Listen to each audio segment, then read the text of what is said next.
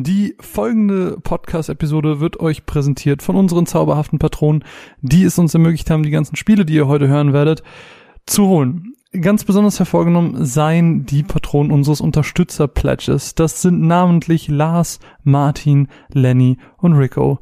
Fühlt euch herzlich gedrückt. Danke, dass ihr uns so tatkräftig unterstützt. Und jetzt wünschen wir euch allen ganz viel Spaß mit der neuen Folge.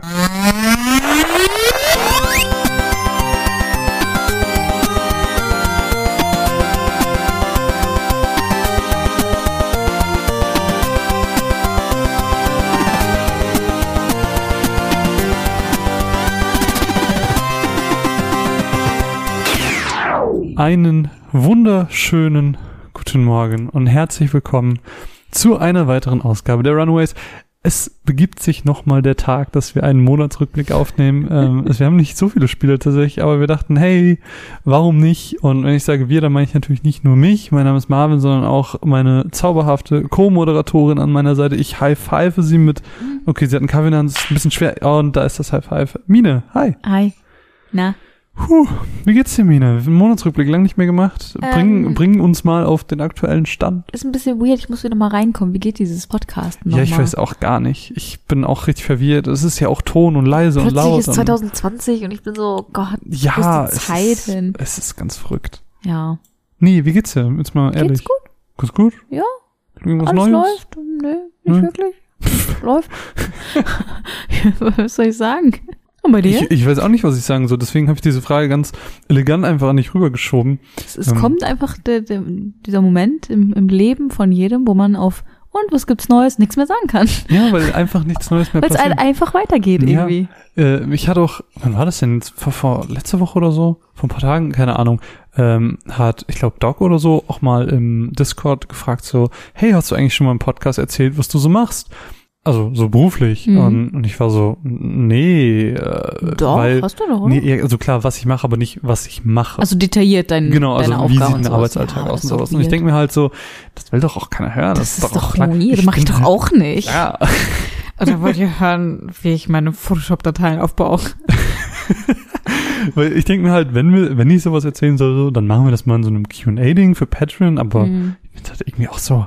Das Es geht ja immer noch um Videospiele. Es geht hier immer noch um Videospiele. Me the Und- games. Ich finde es auch ganz geil. Wir haben jetzt zwar gesagt, es kann auch sein, dass wir einen Monatsrückblick einfach mal so ein bisschen ähm, einfach nur durchmoderiert machen und einfach nur die Matzen haben. Mhm. Aber ich finde es geil, dass wir heute einfach auch wieder ein Thema haben. Also ich fand es geil, mich in dieses Thema ein bisschen reinzuarbeiten.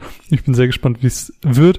Ähm, bevor wir aber dazu übergehen, lass uns doch äh, auf Patreon zurückblicken. Das ist jetzt natürlich nicht nur ein Monat, es waren jetzt ein paar mehr, ähm, aber da ist jetzt ungefähr genauso viel passiert wie in einem Monat. Ich glaube sogar weniger. ähm, erhöht oder, oder gelöscht oder so? Äh, Also es- gelöscht, gelöscht. Das kommunizieren wir. Wir wollen hier Ach so, niemanden ja, schämen. Äh, Entschuldigung. Äh, erhöht hat tatsächlich niemand, das ist aber auch okay, weil wir haben auch einen neuen Patron, nämlich den Michael. Schön, dass du dabei bist. Schön, dass du dabei bist. Hallo.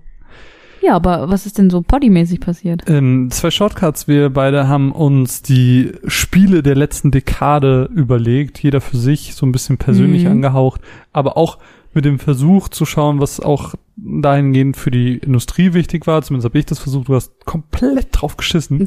Ja, so bin und, ich. und Ähm, du hast noch einen Shortcut gemacht zu den Spielen, die du letztes Jahr gespielt hast. Du hast ja seit Anfang letzten Jahres dein, dein, deine Notiz auf deinem Handy geführt, was du alles gespielt hast. mega. Und ich habe so viel Respekt davor, dass du das durchgezogen hast, das immer zu notieren. Und ich habe es mir eigentlich für dieses Jahr auch vorgenommen und bin jetzt schon am Verkacken.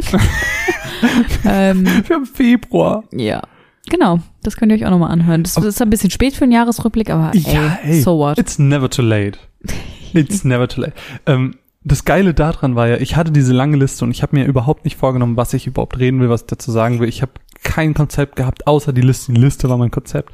Und dann habe ich, das war glaube ich mal ein Freitag nach der Arbeit, weil ich dann früher zu Hause bin, mich hingesetzt und ich habe 49 Minuten straight durchgeredet. Ich hatte am Ende einen so unfassbar trockenen Mund. Aber es ist irgendwie, glaube ich, ganz cool geworden. Deswegen ähm, kann man sich das gerne anhören.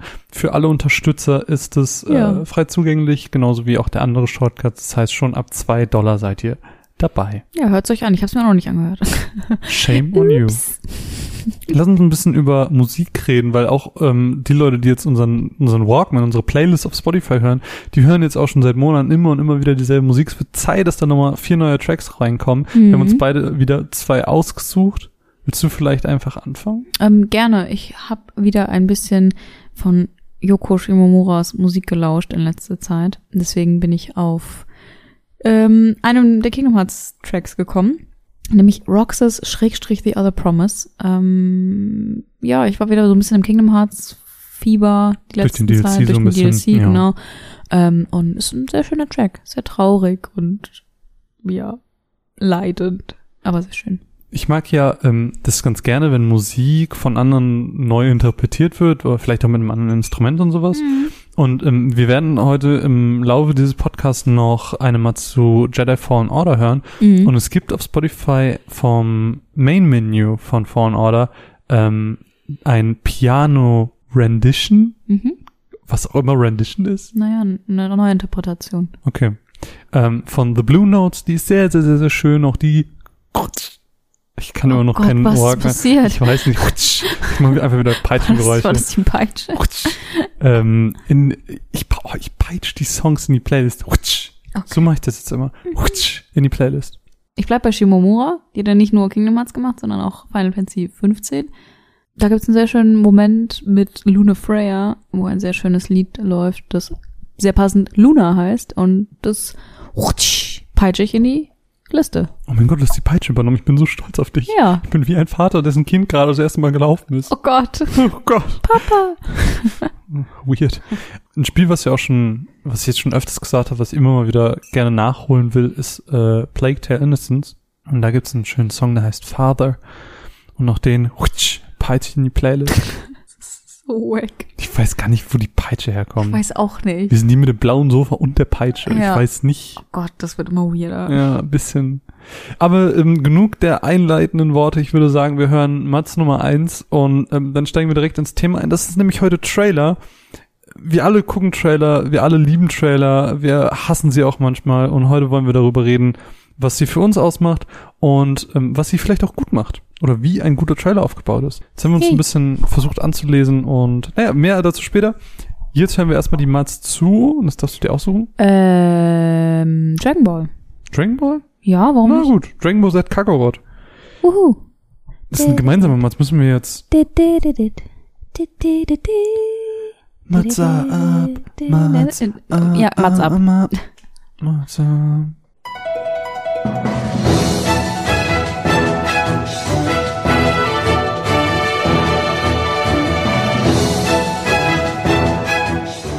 Den 90ern und frühen 2000ern konnte man als Kind und Jugendlicher dem Anime-Hype eigentlich kaum entkommen. Das Morgen- und Nachmittagsprogramm waren voll mit Serien wie Digimon, Doremi, Yu-Gi-Oh! oder eben Dragon Ball. Anime waren einfach überall. Tele 5, MTV, Kabel 1 oder eben sehr präsent RTL 2. Anime waren aber auch in den Läden, wo ich dann als Kind natürlich mit meinen Eltern war. Merchandise, Yu-Gi-Oh!, Pokémon oder allgemein Trading Card Spiele oder in Form von Zeitschriften. Wie es heute Minecraft oder Fortnite Zeitschriften für die Zielgruppe gibt, waren es damals wir mit der Banzai oder Kidzone und Co. Ich kenne kaum Leute, die da irgendwie komplett dran vorbeigekommen sind. Hi. Ja, ich. Ja, kaum. Und ebenso gab es damals eine große Welle eben auch an Spielen. Digimon World und Rumble Arena, Yu-Gi-Oh! Spiele en masse oder eben auch eine Reihe, die mich am meisten beeindruckt hat. Und zwar ist es Dragon Ball Z Budokai Tenkaichi. Bis heute bin ich der Meinung, dass das die Hochzeit der Dragon Ball Spiele war. Am 17. Januar diesen Jahres erschien dann Dragon Ball Z Kakarot und sollte von Grund auf in moderner Grafik die komplette Geschichte unseres liebsten Saiyajins nacherzählen. Genau wie damals. Und das auch noch von den Machern, die auch hinter den Naruto Ultimate Ninja Storm Spielen steckten.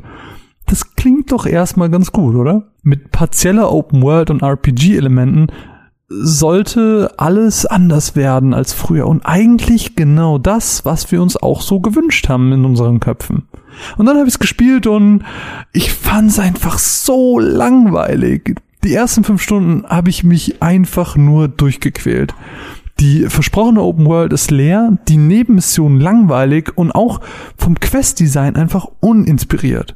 Oft einfach nur Fetch-Quests oder welche nach dem Schema Besiege Gegner X. Die Platzierung alter bekannter Charaktere aus der originalen Dragon Ball Serie sollten Fanherzen höher schlagen lassen. Und es hat auch original einmal bei mir funktioniert. Und dann hat man halt auch gemerkt, dass es nun liebloser Fanservice ist und dann war der Zauber auch ganz schnell vorbei. Die Suche nach den Dragon Balls, die in der Welt verteilt sind, ist überhaupt nicht anspruchsvoll, weil wir es eh direkt angezeigt bekommen, wo die alle liegen. Und anders als früher, als man sich besondere Kämpfe irgendwie freischalten konnte, sind die Wünsche dementsprechend auch langweilig. Wir können alte Kämpfe wiederholen.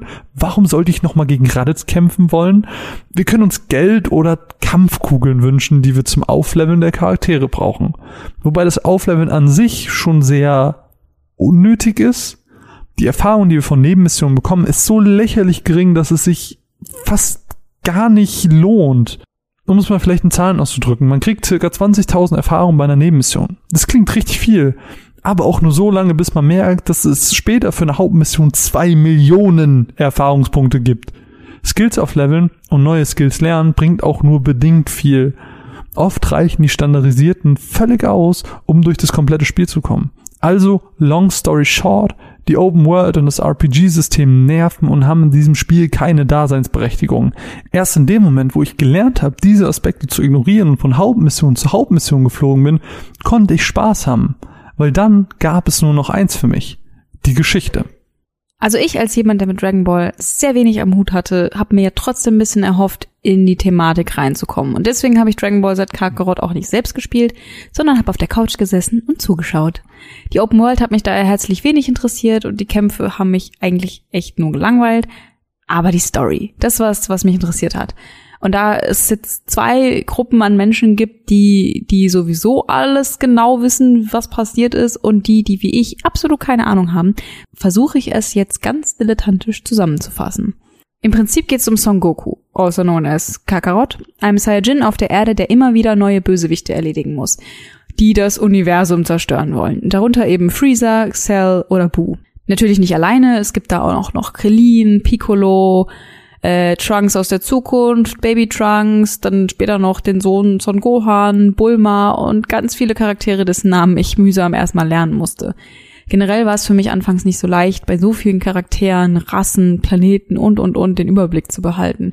Und dann ändern die auch noch alle paar Minuten in irgendeine neue Form oder fusionieren mit irgendwem zusammen. Zum Glück hatte ich ja Marvin dabei, der sich gut im Universum auskennt und mir immer wieder die Zusammenhänge oder Background Stories erklärt hat. Und als sich dann so ein Grundbaustein an Verständnis aufgebaut hat, dann ging es plötzlich total gut. Die Storyparts in Kakarot sind scheinbar, so wie ich das jetzt verstanden habe, sehr dem Anime nachempfunden, aber eben stark gekürzt und aufs Wesentliche fokussiert. Ich hatte am Ende wirklich das Gefühl, die Geschichte im Groben mitbekommen und verstanden zu haben und habe sogar teilweise eine richtige Bindung zu den Charakteren aufgebaut. Nämlich, dass Vegeta gar nicht so ein Riesenarsch ist und dass Son Goten der süßeste kleine Saiyajin der Welt ist. Das, was mich am Anime immer so abgeschreckt hat, nämlich dieses unheimlich gestreckte, so ein Genki-Dama über vier Folgen, das ist hier in dem Story-Part gar kein Problem. Für mich war es vermutlich die beste Art, ins Universum einzusteigen, ohne richtig einzusteigen. Und diese Kürzungen, die du angesprochen hast, die betreffen aber beispielsweise Menschen, das Spiel weniger wie ein Dragon Ball Z Kakarot, sondern mehr wie ein Dragon Ball Z Son Gohan wirken lassen. Zwar ist Goku über die Serien weg oft nicht anwesend und nur der personifizierte Deus Ex Machina Moment, aber man wusste immer, was er tut. Mal war er trainieren auf dem Weg nach Namek, sich heilend in einer Kapsel im Jenseits mit anderen Verstorbenen oder Meister Kaio trainieren etc. pp. Diese Momente fehlen im Spiel einfach komplett und machen Goku zu einer wahren Rarität. Und dann gibt's aber wiederum die wundervoll, liebevoll und actionreich gestaltenden Cutscenes, die die legendären Kämpfe so gut in Szene setzen, wie es teilweise die Serie damals überhaupt nicht geschafft hat.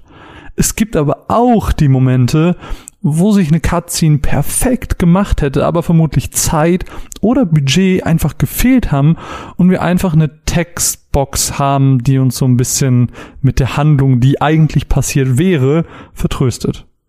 Zwar haben wir spielerisch noch gar nichts erwähnt, aber da gibt's auch nicht so viel zu sagen. Cyberconnect 2 hat, wie schon in den Naruto-Spielen bewiesen, dass sie Beat'em-up-Spiele und Anime-Adaptionen gut können.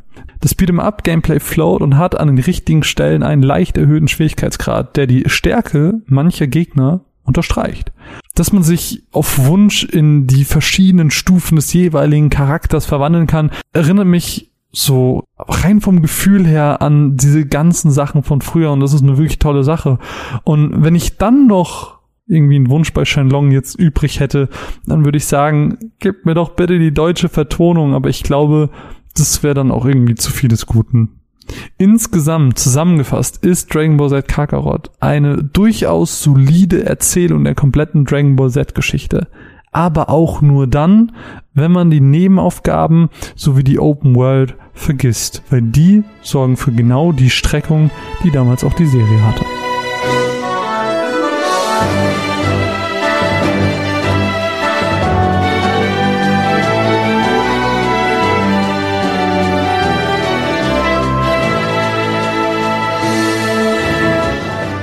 Ja, wir haben jetzt basically zusammen alles über Dragon Ball gesagt, was man Mhm. über Dragon Ball sagen kann. Deswegen würde ich sagen, überspringen wir Dragon Ball oder zumindest unsere Meinung darüber, weil, Mhm. wie Sie gerade gehört haben, Ja. das ergibt nicht so viel Sinn. Ich hatte auf jeden Fall viel Spaß, auch wenn ich nichts gespielt habe. Ja, ich hatte sehr viel Spaß, dass du zuguckst. Gutes, das, gutes Backseat-Game. ich, ich fand's geil. So stelle ich mir das auch immer bei Girlfriend-Reviews vor, dass sie Mhm. das so machen. Ja. Ich find's richtig geil, wenn du zuguckst. Ähm, Wenn ich dumme einfach- Fragen stelle? Ja, nein, einfach so denn, also gerade bei so einem Spiel, wo ich das schon kenne, einfach das aus, aus einer Sicht zu sehen von einem Mitzwanziger, die keine Ahnung davon hat. So, die das kom mit komplett anderen Augen sieht als der, als der, ähm, weiß nicht, wie alt ich da war, sagen wir zehnjährige Marvin, der im Bett seiner Eltern sitzt, um auf dem kleinsten Fernseher der Welt Dragon Ball um 19.30 Uhr zu gucken, die neueste Folge, ähm, und nicht unten bei der Mutter sitzen will und GZSZ sehen will. Und, und ich dann immer noch so angerufen habe, weil es gab immer ähm, in der Werbung oder vor der Folge gab es immer ein Gewinnspiel. Hey, ruf da und da an, beantworte die Frage. Und ich da immer angerufen und ich habe ich hab angerufen. immer jeden Alter, was hattet Tag ihr für eine angerufen. Telefonrechnung? Jeden Tag habe ich da angerufen und ich habe nie auch nur eine Sache gewonnen. Ich kann so viel über Dragon Ball erzählen. Ich habe zum Beispiel auch mal ähm, Mini-Anekdote. Ich habe mal ähm, von meinem ähm, Bruder damals beigebracht bekommen, wie man Webseiten macht offline. Mhm. Also jetzt gar nicht mit so einem Toolkit oder so, sondern einfach wirklich offline mit wie man Links setzt etc. Und ich habe mir basically ein Dragon Ball Wiki selber aufgebaut, in dem ich alles aus dem Kopf runtergeschrieben habe, weil ich alles über diese Charaktere wusste. Ich hatte einen Ordner mit über 1000 Dragon Ball Bildern und ich war so obsessiv mit dieser Serie. Das war wirklich schon unnormal und deswegen fand ich das Da sehr, habe sehr ich schön. ja den perfekten Ansprechpartner. Ja. Der Typ, der das Dragon Ball Wiki geschrieben hat. Ja, aber das war ja nie online. Das war immer nur für mich. Ich konnte selber auf Gogeta klicken und dann wusste ich alles über Gogeta. Was ich aber schon wusste, weil ich es natürlich selber geschrieben habe. Ein bisschen witzlos, aber ähm, war ganz geil. Also hat wirklich Spaß gemacht und deswegen fand ich es dann wiederum ganz interessant, einfach mal aus deiner Sicht zu sehen, wie ist Dragon Ball, äh, wenn man Mitte 20 ist. Ist geil. Genau, äh, lass uns ein bisschen über Trailer reden. Puh, also jetzt mal ganz, wir haben uns natürlich ein bisschen vorbereitet, wir sind ein bisschen vorbelastet, aber versucht das einfach mal so ein bisschen vom Bord zu schmeißen. Was hast du immer gesagt, was macht für dich einen guten Trailer aus? Ich meine, denk mir an E3. E3 ist, glaube ich, so das Mhm. Paradebeispiel, weil das ist so die, die ähm, Dia-Show der Trailer. Ja. Da läuft ja einer nach dem anderen. Da gucken wir uns nur Trailer nach Trailer nach Trailer an und bewerten oft Spiele aufgrund dieser 90 Sekunden, vielleicht mal zwei Minuten oder so. Mhm. Was hat für dich immer einen guten Trailer ausgemacht? Ich muss da ganz klar unterscheiden zwischen zwei Arten von Trailern. Mhm. Und zwar einmal pure Cinematic Trailer Hm. und pure Gameplay Trailer oder so ein Hybrid aus beidem. Und ich glaube, man geht tatsächlich mit einer Mischung aus beidem am besten. Aber die bietet sich auch nicht immer an. Mhm. Also ich finde, es ist total individuell von Spiel zu Spiel. Zum Beispiel ein Celeste-Spiel, da gibt es keine Cinematics, da gibt es keine Zwischen Zwischensequenz oder ein Hollow Knight oder sowas. Da ist halt das Spiel das, was du siehst. Zumal bei, bei so Indie-Titeln natürlich auch einfach das Budget für Cinematics Genau. fehlt. So, das kommt ja. Sprich, ein Indie-Titel kann für mich einen guten Trailer haben, ohne Cinematics zu haben, zum Mhm. Beispiel. Andererseits kann ein Trailer für mich mit, mit richtig guten Cinematics auch scheiße sein, weil er mir nichts vom Spiel zeigt, sondern mir nur einen Animationsfilm präsentiert Hm. sozusagen. Ähm, und ich glaube, mit einer Mischung aus beidem geht man für die meisten Spiele ganz gut, glaube ich. Also du glaubst, das ist dein Favorit? Ja, würde ich sagen. Okay. Ja, bin ich, glaube ich, ein bisschen bei dir. Wobei es gibt natürlich auch Cinematic-Trailer, die ähm, nicht einfach nur irgendwas zeigen, sondern schon irgendwie so ein bisschen Kreativität dahinter haben. Ich habe gleich auch noch zwei Beispiele, Mhm. ähm, die man sich auch einfach so gerne anguckt. Jetzt mal Mhm. ganz unabhängig vom, vom Spiel. Es kommt halt immer so ein bisschen drauf an. Aber so allgemein gesagt, gute Cinematics, gute Musik, Gameplay und mir einfach realistisch das zeigen, wie das Spiel später aussieht. Hm. Ja, das ist halt so das Problem, was bei der E3 jetzt immer wieder hatte. Ich mag nämlich so reine Cinematics nicht so. Also ich mag Cinematics als als Unterhaltung, sage ich mal. Und da ist, glaube ich, Overwatch Mhm. so ein ganz gutes Beispiel, weil die haben ja immer diese Kurzgeschichten als Cinematics. Und das funktioniert als Erweiterung der Welt und Lore und bla bla bla. Ähm, funktioniert für mich aber nicht so gut als Trailer. Und das ist ja so die Entwicklung, die ich jetzt bei der E3 für mich immer so wahrgenommen habe, dass gerade die großen Studios ähm, viel mehr dazu hingehen, eben diese reinen Cinematic-Trailer zu machen, weil die eben natürlich am geilsten aussehen. So. Ja. Und ich finde, du hast eben schon einen ganz guten Punkt angesprochen, so dieses, man kann das gar nicht pauschalisieren, Ja. weil Trailer sind sehr unique für jedes Spiel. Und äh, das ist auch was, was ich in meiner Vorbereitung so ein bisschen Auch, auch für rausgelesen habe. jedes Genre so irgendwie. Auf jeden Fall. Natürlich, du, ein, ein Trailer für ein, für ein Aufbaustrategiespiel funktioniert ganz anders für, als für ein Action-Adventure. Ja. Aber das ist jetzt so, jedes, jeder Trailer für jedes Spiel ist einzigartig und muss eben auch einzigartig sein, weil, und das ist der Punkt, den ich gerade ansprechen wollte, was ich so in der Vorbereitung ein bisschen gelesen habe, so dieses, ein Trailer ist ja im Endeffekt dazu da, um das rauszustellen, was das Spiel unique und einzigartig macht. Also, Mhm. Ich meine, du hast dann, bleiben wir bei dem Beispiel E3, du hast deine 90 Sekunden, vielleicht 120, um eine Spielerschaft davon über, zu überzeugen, dass sie sich auf dein Spiel freuen. Ja. Und gerade in der Masse muss es einfach hervorstechen. Oder äh, ein ganz gutes Beispiel ist auch Steam oder Mhm. der Nintendo eShop. So, das sind einfach riesige Kataloge, die man da tagtäglich angezeigt bekommt. Und du musst irgendwie filtern, was du wirklich spielen willst. Und für mich persönlich ist es immer so, wenn ich jetzt an den eShop denke äh, und ich scroll durch, weil ich gerne ein neues Spiel für die Switch haben will, der erste Punkt ist immer das Cover. Mhm. Geiles Cover Mhm. holt mich ab und interessiert mich. Ja. Und der zweite Punkt ist dann der Trailer. Ja. Also wenn der Trailer dann gut ist, dann ist es für mich Der Trailer entscheidet eigentlich. Genau, der. Trailer entscheidet dann, ob ich es mir hole oder nicht. Und ähm, dann ist natürlich die Frage, was macht ein Spiel einzigartig? Das können natürlich auch ganz, ganz viele verschiedene Sachen sein. So, es kann natürlich, keine Ahnung, denken wir an, ähm, wie hieß nochmal dieses ähm, Spiel mit diesem 70s, 80s Cartoon-Style?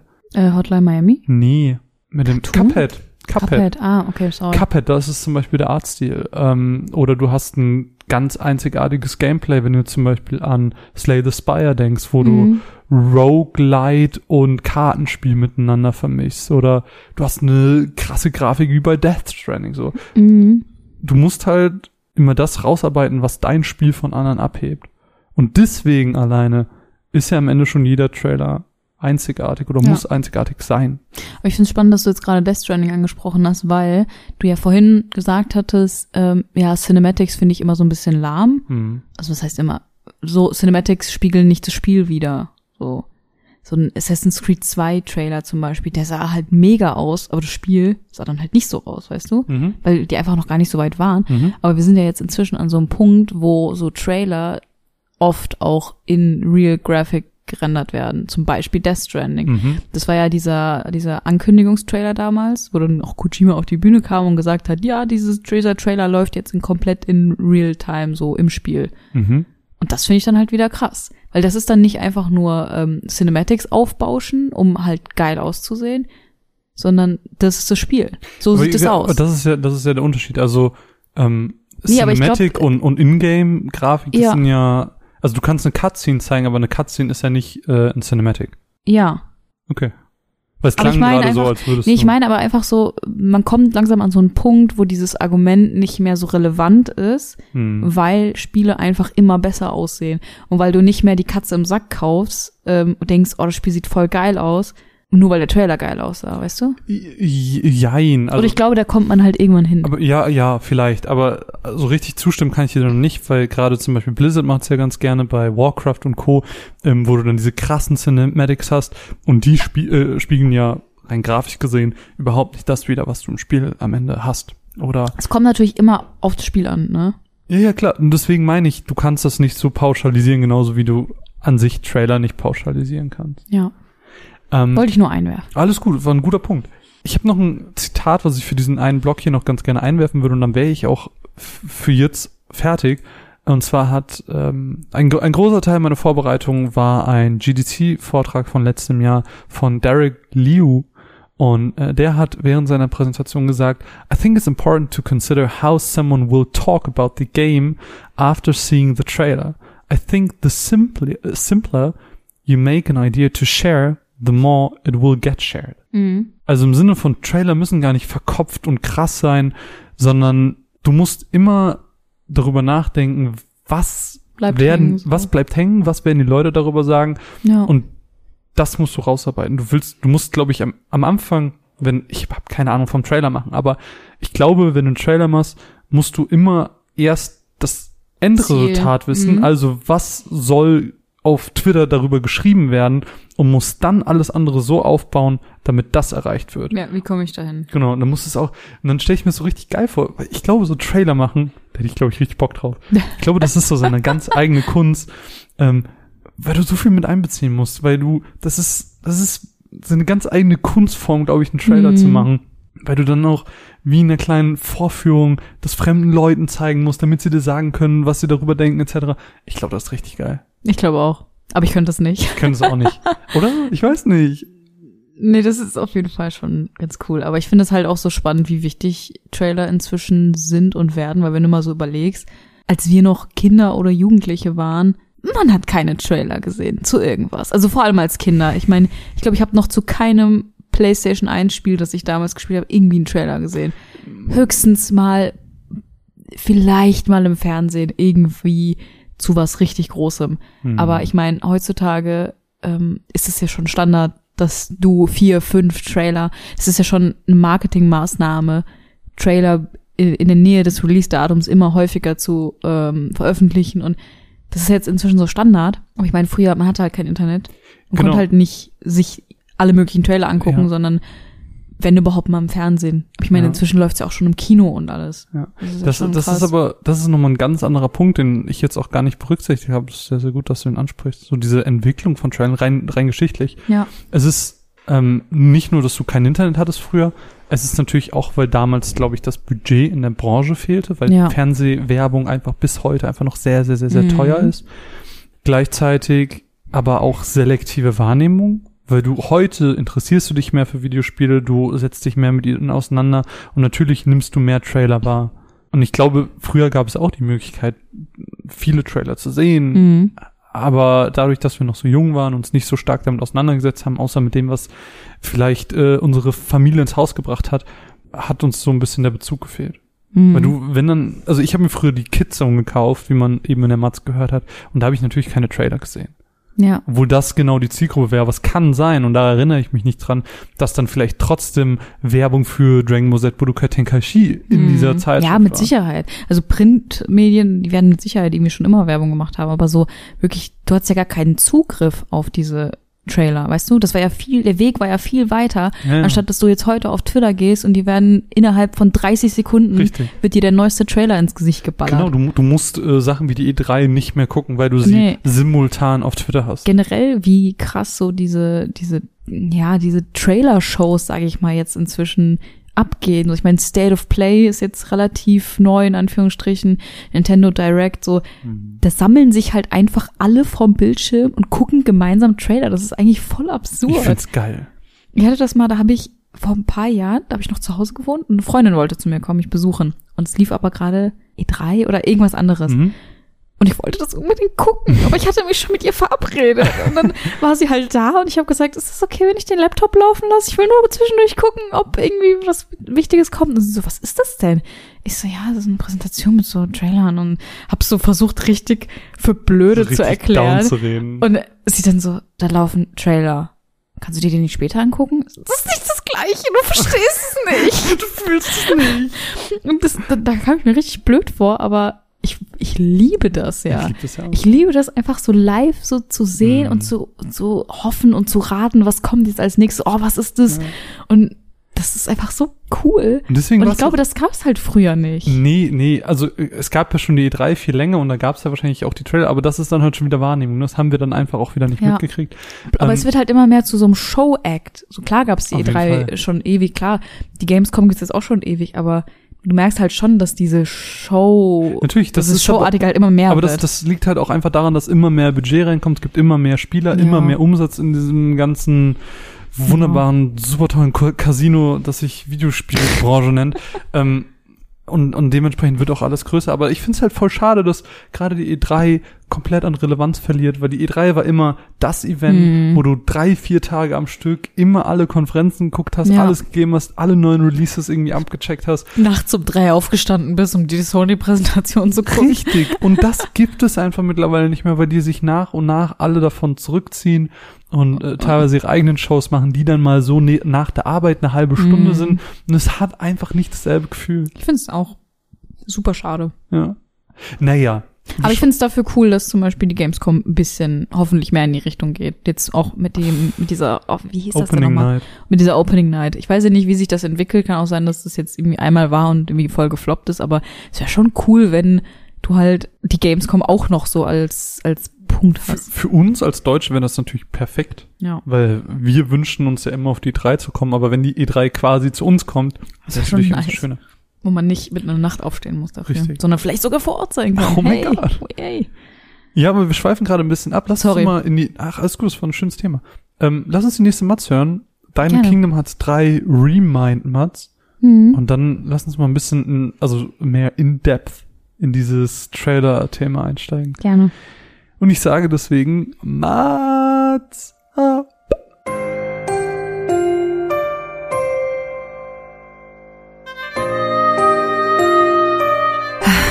Kingdom Hearts 3, das für mich und viele andere lang ersehnt war, ist jetzt etwas über ein Jahr alt. Und fast auf den Tag genau passend zum Einjährigen wurde endlich das DLC Kingdom Hearts 3 Remind sowie ein kostenfreies Update für das Hauptspiel veröffentlicht.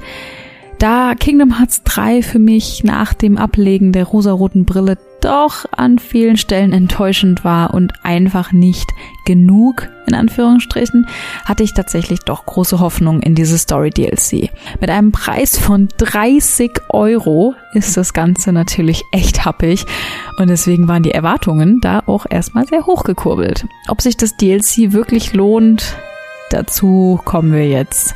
Aber erstmal, was ist denn überhaupt inbegriffen? Zuerst müsst ihr einen durchgespielten Spielstand haben, was ja auch Sinn macht, da sich die neue Story im DLC komplett auf die letzten Spielstunden fokussiert. Deswegen auch hier ein kleiner Spoiler-Alert. Ich werde kurz anreißen, worum es geht. Für alle, die noch gar nichts zu Kingdom Hearts 3 wissen und noch erleben wollen, vielleicht diese Mats skippen.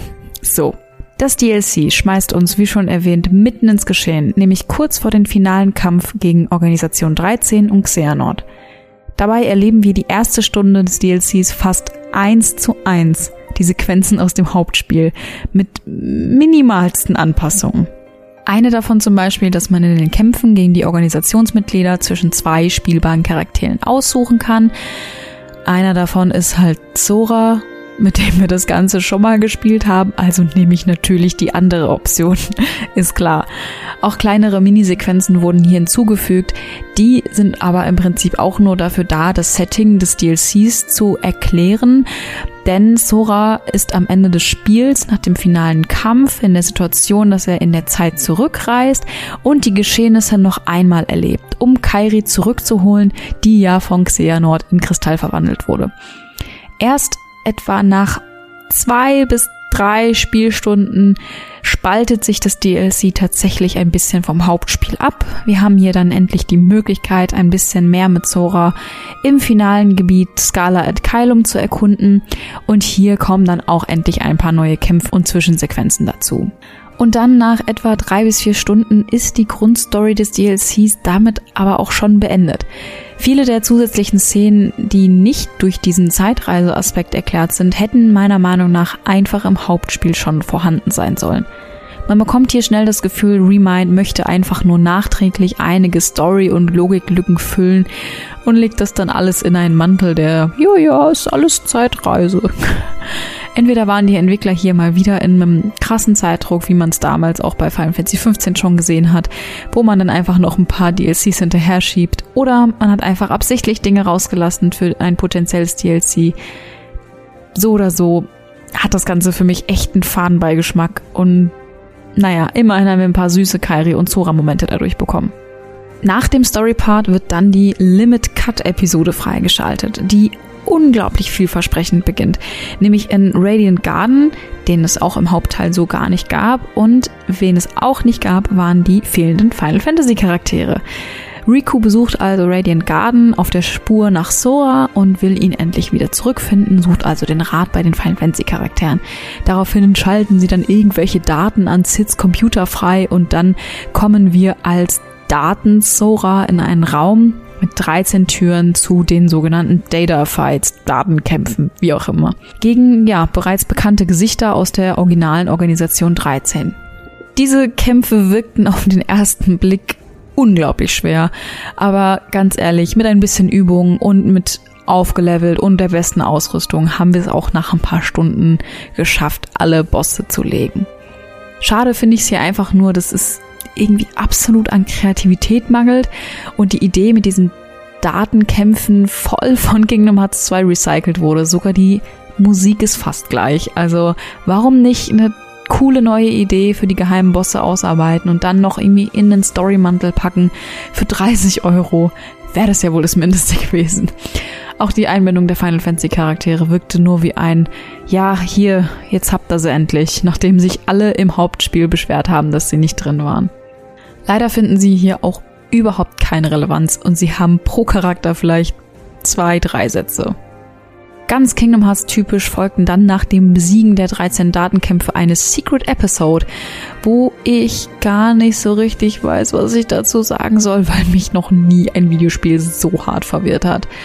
Es wird hier zumindestens die Secret Episode des Hauptspiels aufgegriffen mit dem Charakter Yuzora, gegen den man dann auch noch einen lächerlich schweren Bossfight hinlegt. Je nachdem, ob man dann siegt oder eine Niederlage hat, bekommt man dann ein unterschiedliches Ende.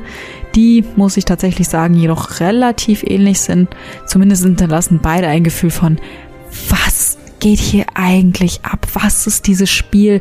Ich dachte, es geht um Final Fantasy und Disney. Was ist hier los? Ja, Insgesamt muss ich doch sagen, dass ich es schon schön fand, nochmal neuen Content zu Kingdom Hearts 3 zu bekommen und auch wieder ein bisschen ins Gameplay reinzukommen. Es hat echt Spaß gemacht, aber insgesamt ist Remind für mich dennoch enttäuschend, da, wie schon angerissen, die Hälfte davon frech recycelt wurde und die andere Hälfte hätte von vornherein im Hauptspiel sein müssen.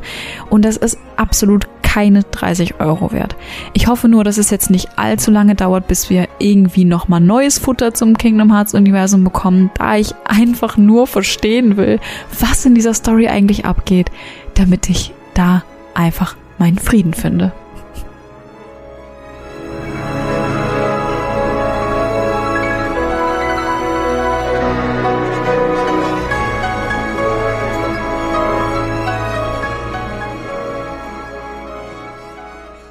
Hearts. Ich bin so extrem enttäuscht von Kingdom Hearts. Also das ist wirklich 30 Euro dafür zu das, verlangen. Der Preis ist frech. 30 Euro dafür zu verlangen, dass sie 90% des Materials recycelt haben. Einfach der ganze Trailer nur reiner Show-off ist. Da komme ich später noch zu.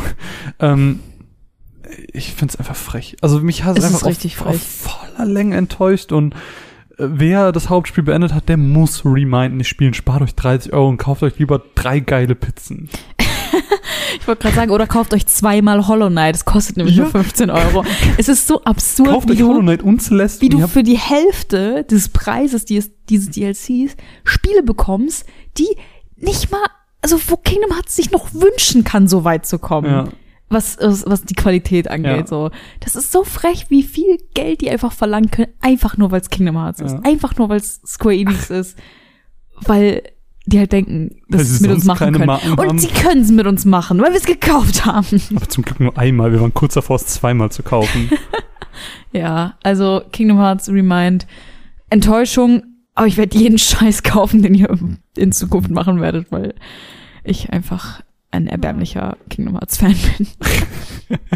Und ich sehe die ganze Zeit, ich gucke auch immer so parallel natürlich auf unseren Ton, weil ich will, dass sich ja mal alles schön anhört und ich sehe immer wieder, wie es hochgeht und ich bin so, es sind bestimmt schon ein paar Mal übersteuert dabei, es tut mir leid, es tut mir leid, es tut Lass, mir leid. lass deinen Perfektionismus das, mal sein. das kann ich nicht, das kann ich nicht. Lass uns ein bisschen über Trailer reden. Ähm, ich würde einfach mal anfangen und du kannst ja immer mal wieder reinspringen, wenn du irgendwie was merkst, ähm, was vielleicht ganz interessant ist oder wo du vielleicht Gedanken zu hast oder so.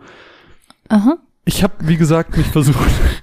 Ich bin gerade abgelenkt ihr, ihr von seht einem- gar nicht, wie Mine gerade manig auf so ein paar Vögel aus dem Fenster schaut. Nein, auf einen ganz bestimmten. Okay, okay. siehst du den oben in der Baumkrone auch? Ist sehr süß. Okay, Gerade auf, jetzt lass, habe ich ihn verloren wegen dir. lass, Oh, uns ein damn bisschen, it. lass uns ein bisschen über Trailer reden.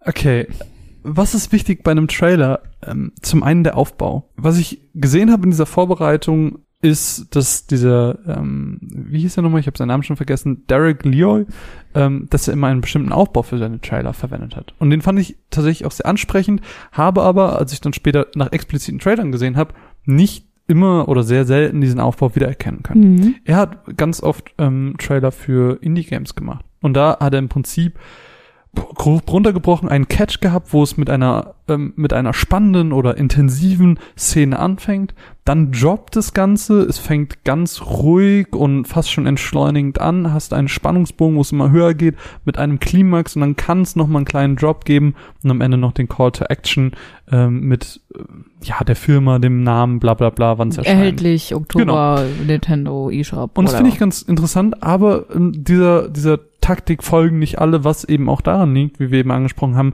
dass die Trailer so unterschiedlich sind und äh, dass teilweise, naja, dass es im Prinzip diese drei Formen gibt, Cinematic, Gameplay und ähm, Hybrid. Mhm. Und dem Das hat er kann man gesagt? einfach nicht. Oder das, hast du das gerade festgestellt? Das habe ich gerade ergänzt zu dem, was Okay. er gesagt Aber hat. ich dachte schon, weil ich mir das nicht angeguckt habe, ich dachte gerade so, wirklich? Habe ich so auf den Punkt getroffen? Nein, nein. Und der zweite Punkt, der auch wichtig ist bei Trailern, ist natürlich das Gameplay. Und Gameplay, finde ich, ist ein Riesenpunkt bei Trailern. Also das ist zum einen, oh, es ist so viel. Ich weiß gar nicht, wo ich anfangen soll. Ich fange bei Cinematics an, Mhm. die wir gerade eben schon passenderweise angesprochen haben. Ich finde, hier muss man halt voll unterscheiden zwischen Teaser und Trailer. Ich finde, für einen Teaser, für einen Ankündigungsteaser ist ein Cinematic richtig geil. Also wenn du so ähm, an Final Fantasy VII denkst und du hast dieses Cinematic, wo du die Truppe Cloud ähm, Barrett Mhm. rumlaufen siehst, du siehst sie aber nur vom Rücken her, bis dann, wenn die Logo-Einblendung kommt. Das war ein geiler Cinematic-Teaser. Du meinst jetzt den Ankündigungstrailer, ne? Richtig. Der war ja komplett nur Cinematic. Richtig, Ne? das meine ich ja. So, ein- so ein Ja. Ankündigungsteaser ist als Cinematic geil. Finde aber, funktioniert als Trailer nicht, wie wir eben schon festgestellt haben, eben, das sind irgendwie nur so Blender. Also die erzeugen einfach einen Hype. Du hast Assassin's Creed 2 Brotherhood eben angesprochen. Revelation ist auch ein sehr, sehr gutes Beispiel. Oh, ich Ähm, den Trailer. Die sind unfassbar gut zu schauen, weil sie einfach gute Choreografien haben ja.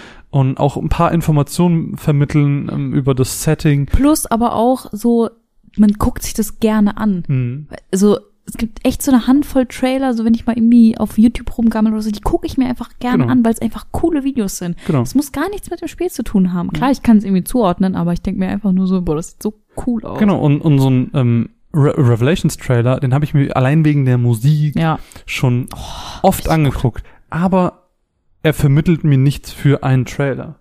Nee. Also ich von- kann damit für das Spiel nichts anfangen. Richtig, aber ich meine, du kannst es natürlich so sehen, wenn du jetzt das ein bisschen aus, ich meine, ein Trailer ist am Ende ein Marketingwerkzeug. Mhm. Ähm, und ein Cinematic Trailer ist im Prinzip gut dafür da, dass du Reichweite erzeugst. Ja. Weil eben genannter Punkt, es sieht imposant aus, ähm, es lässt sich gerne gucken, es hat, muss auch nicht unbedingt den Videospielbezug haben, es wird oft geteilt.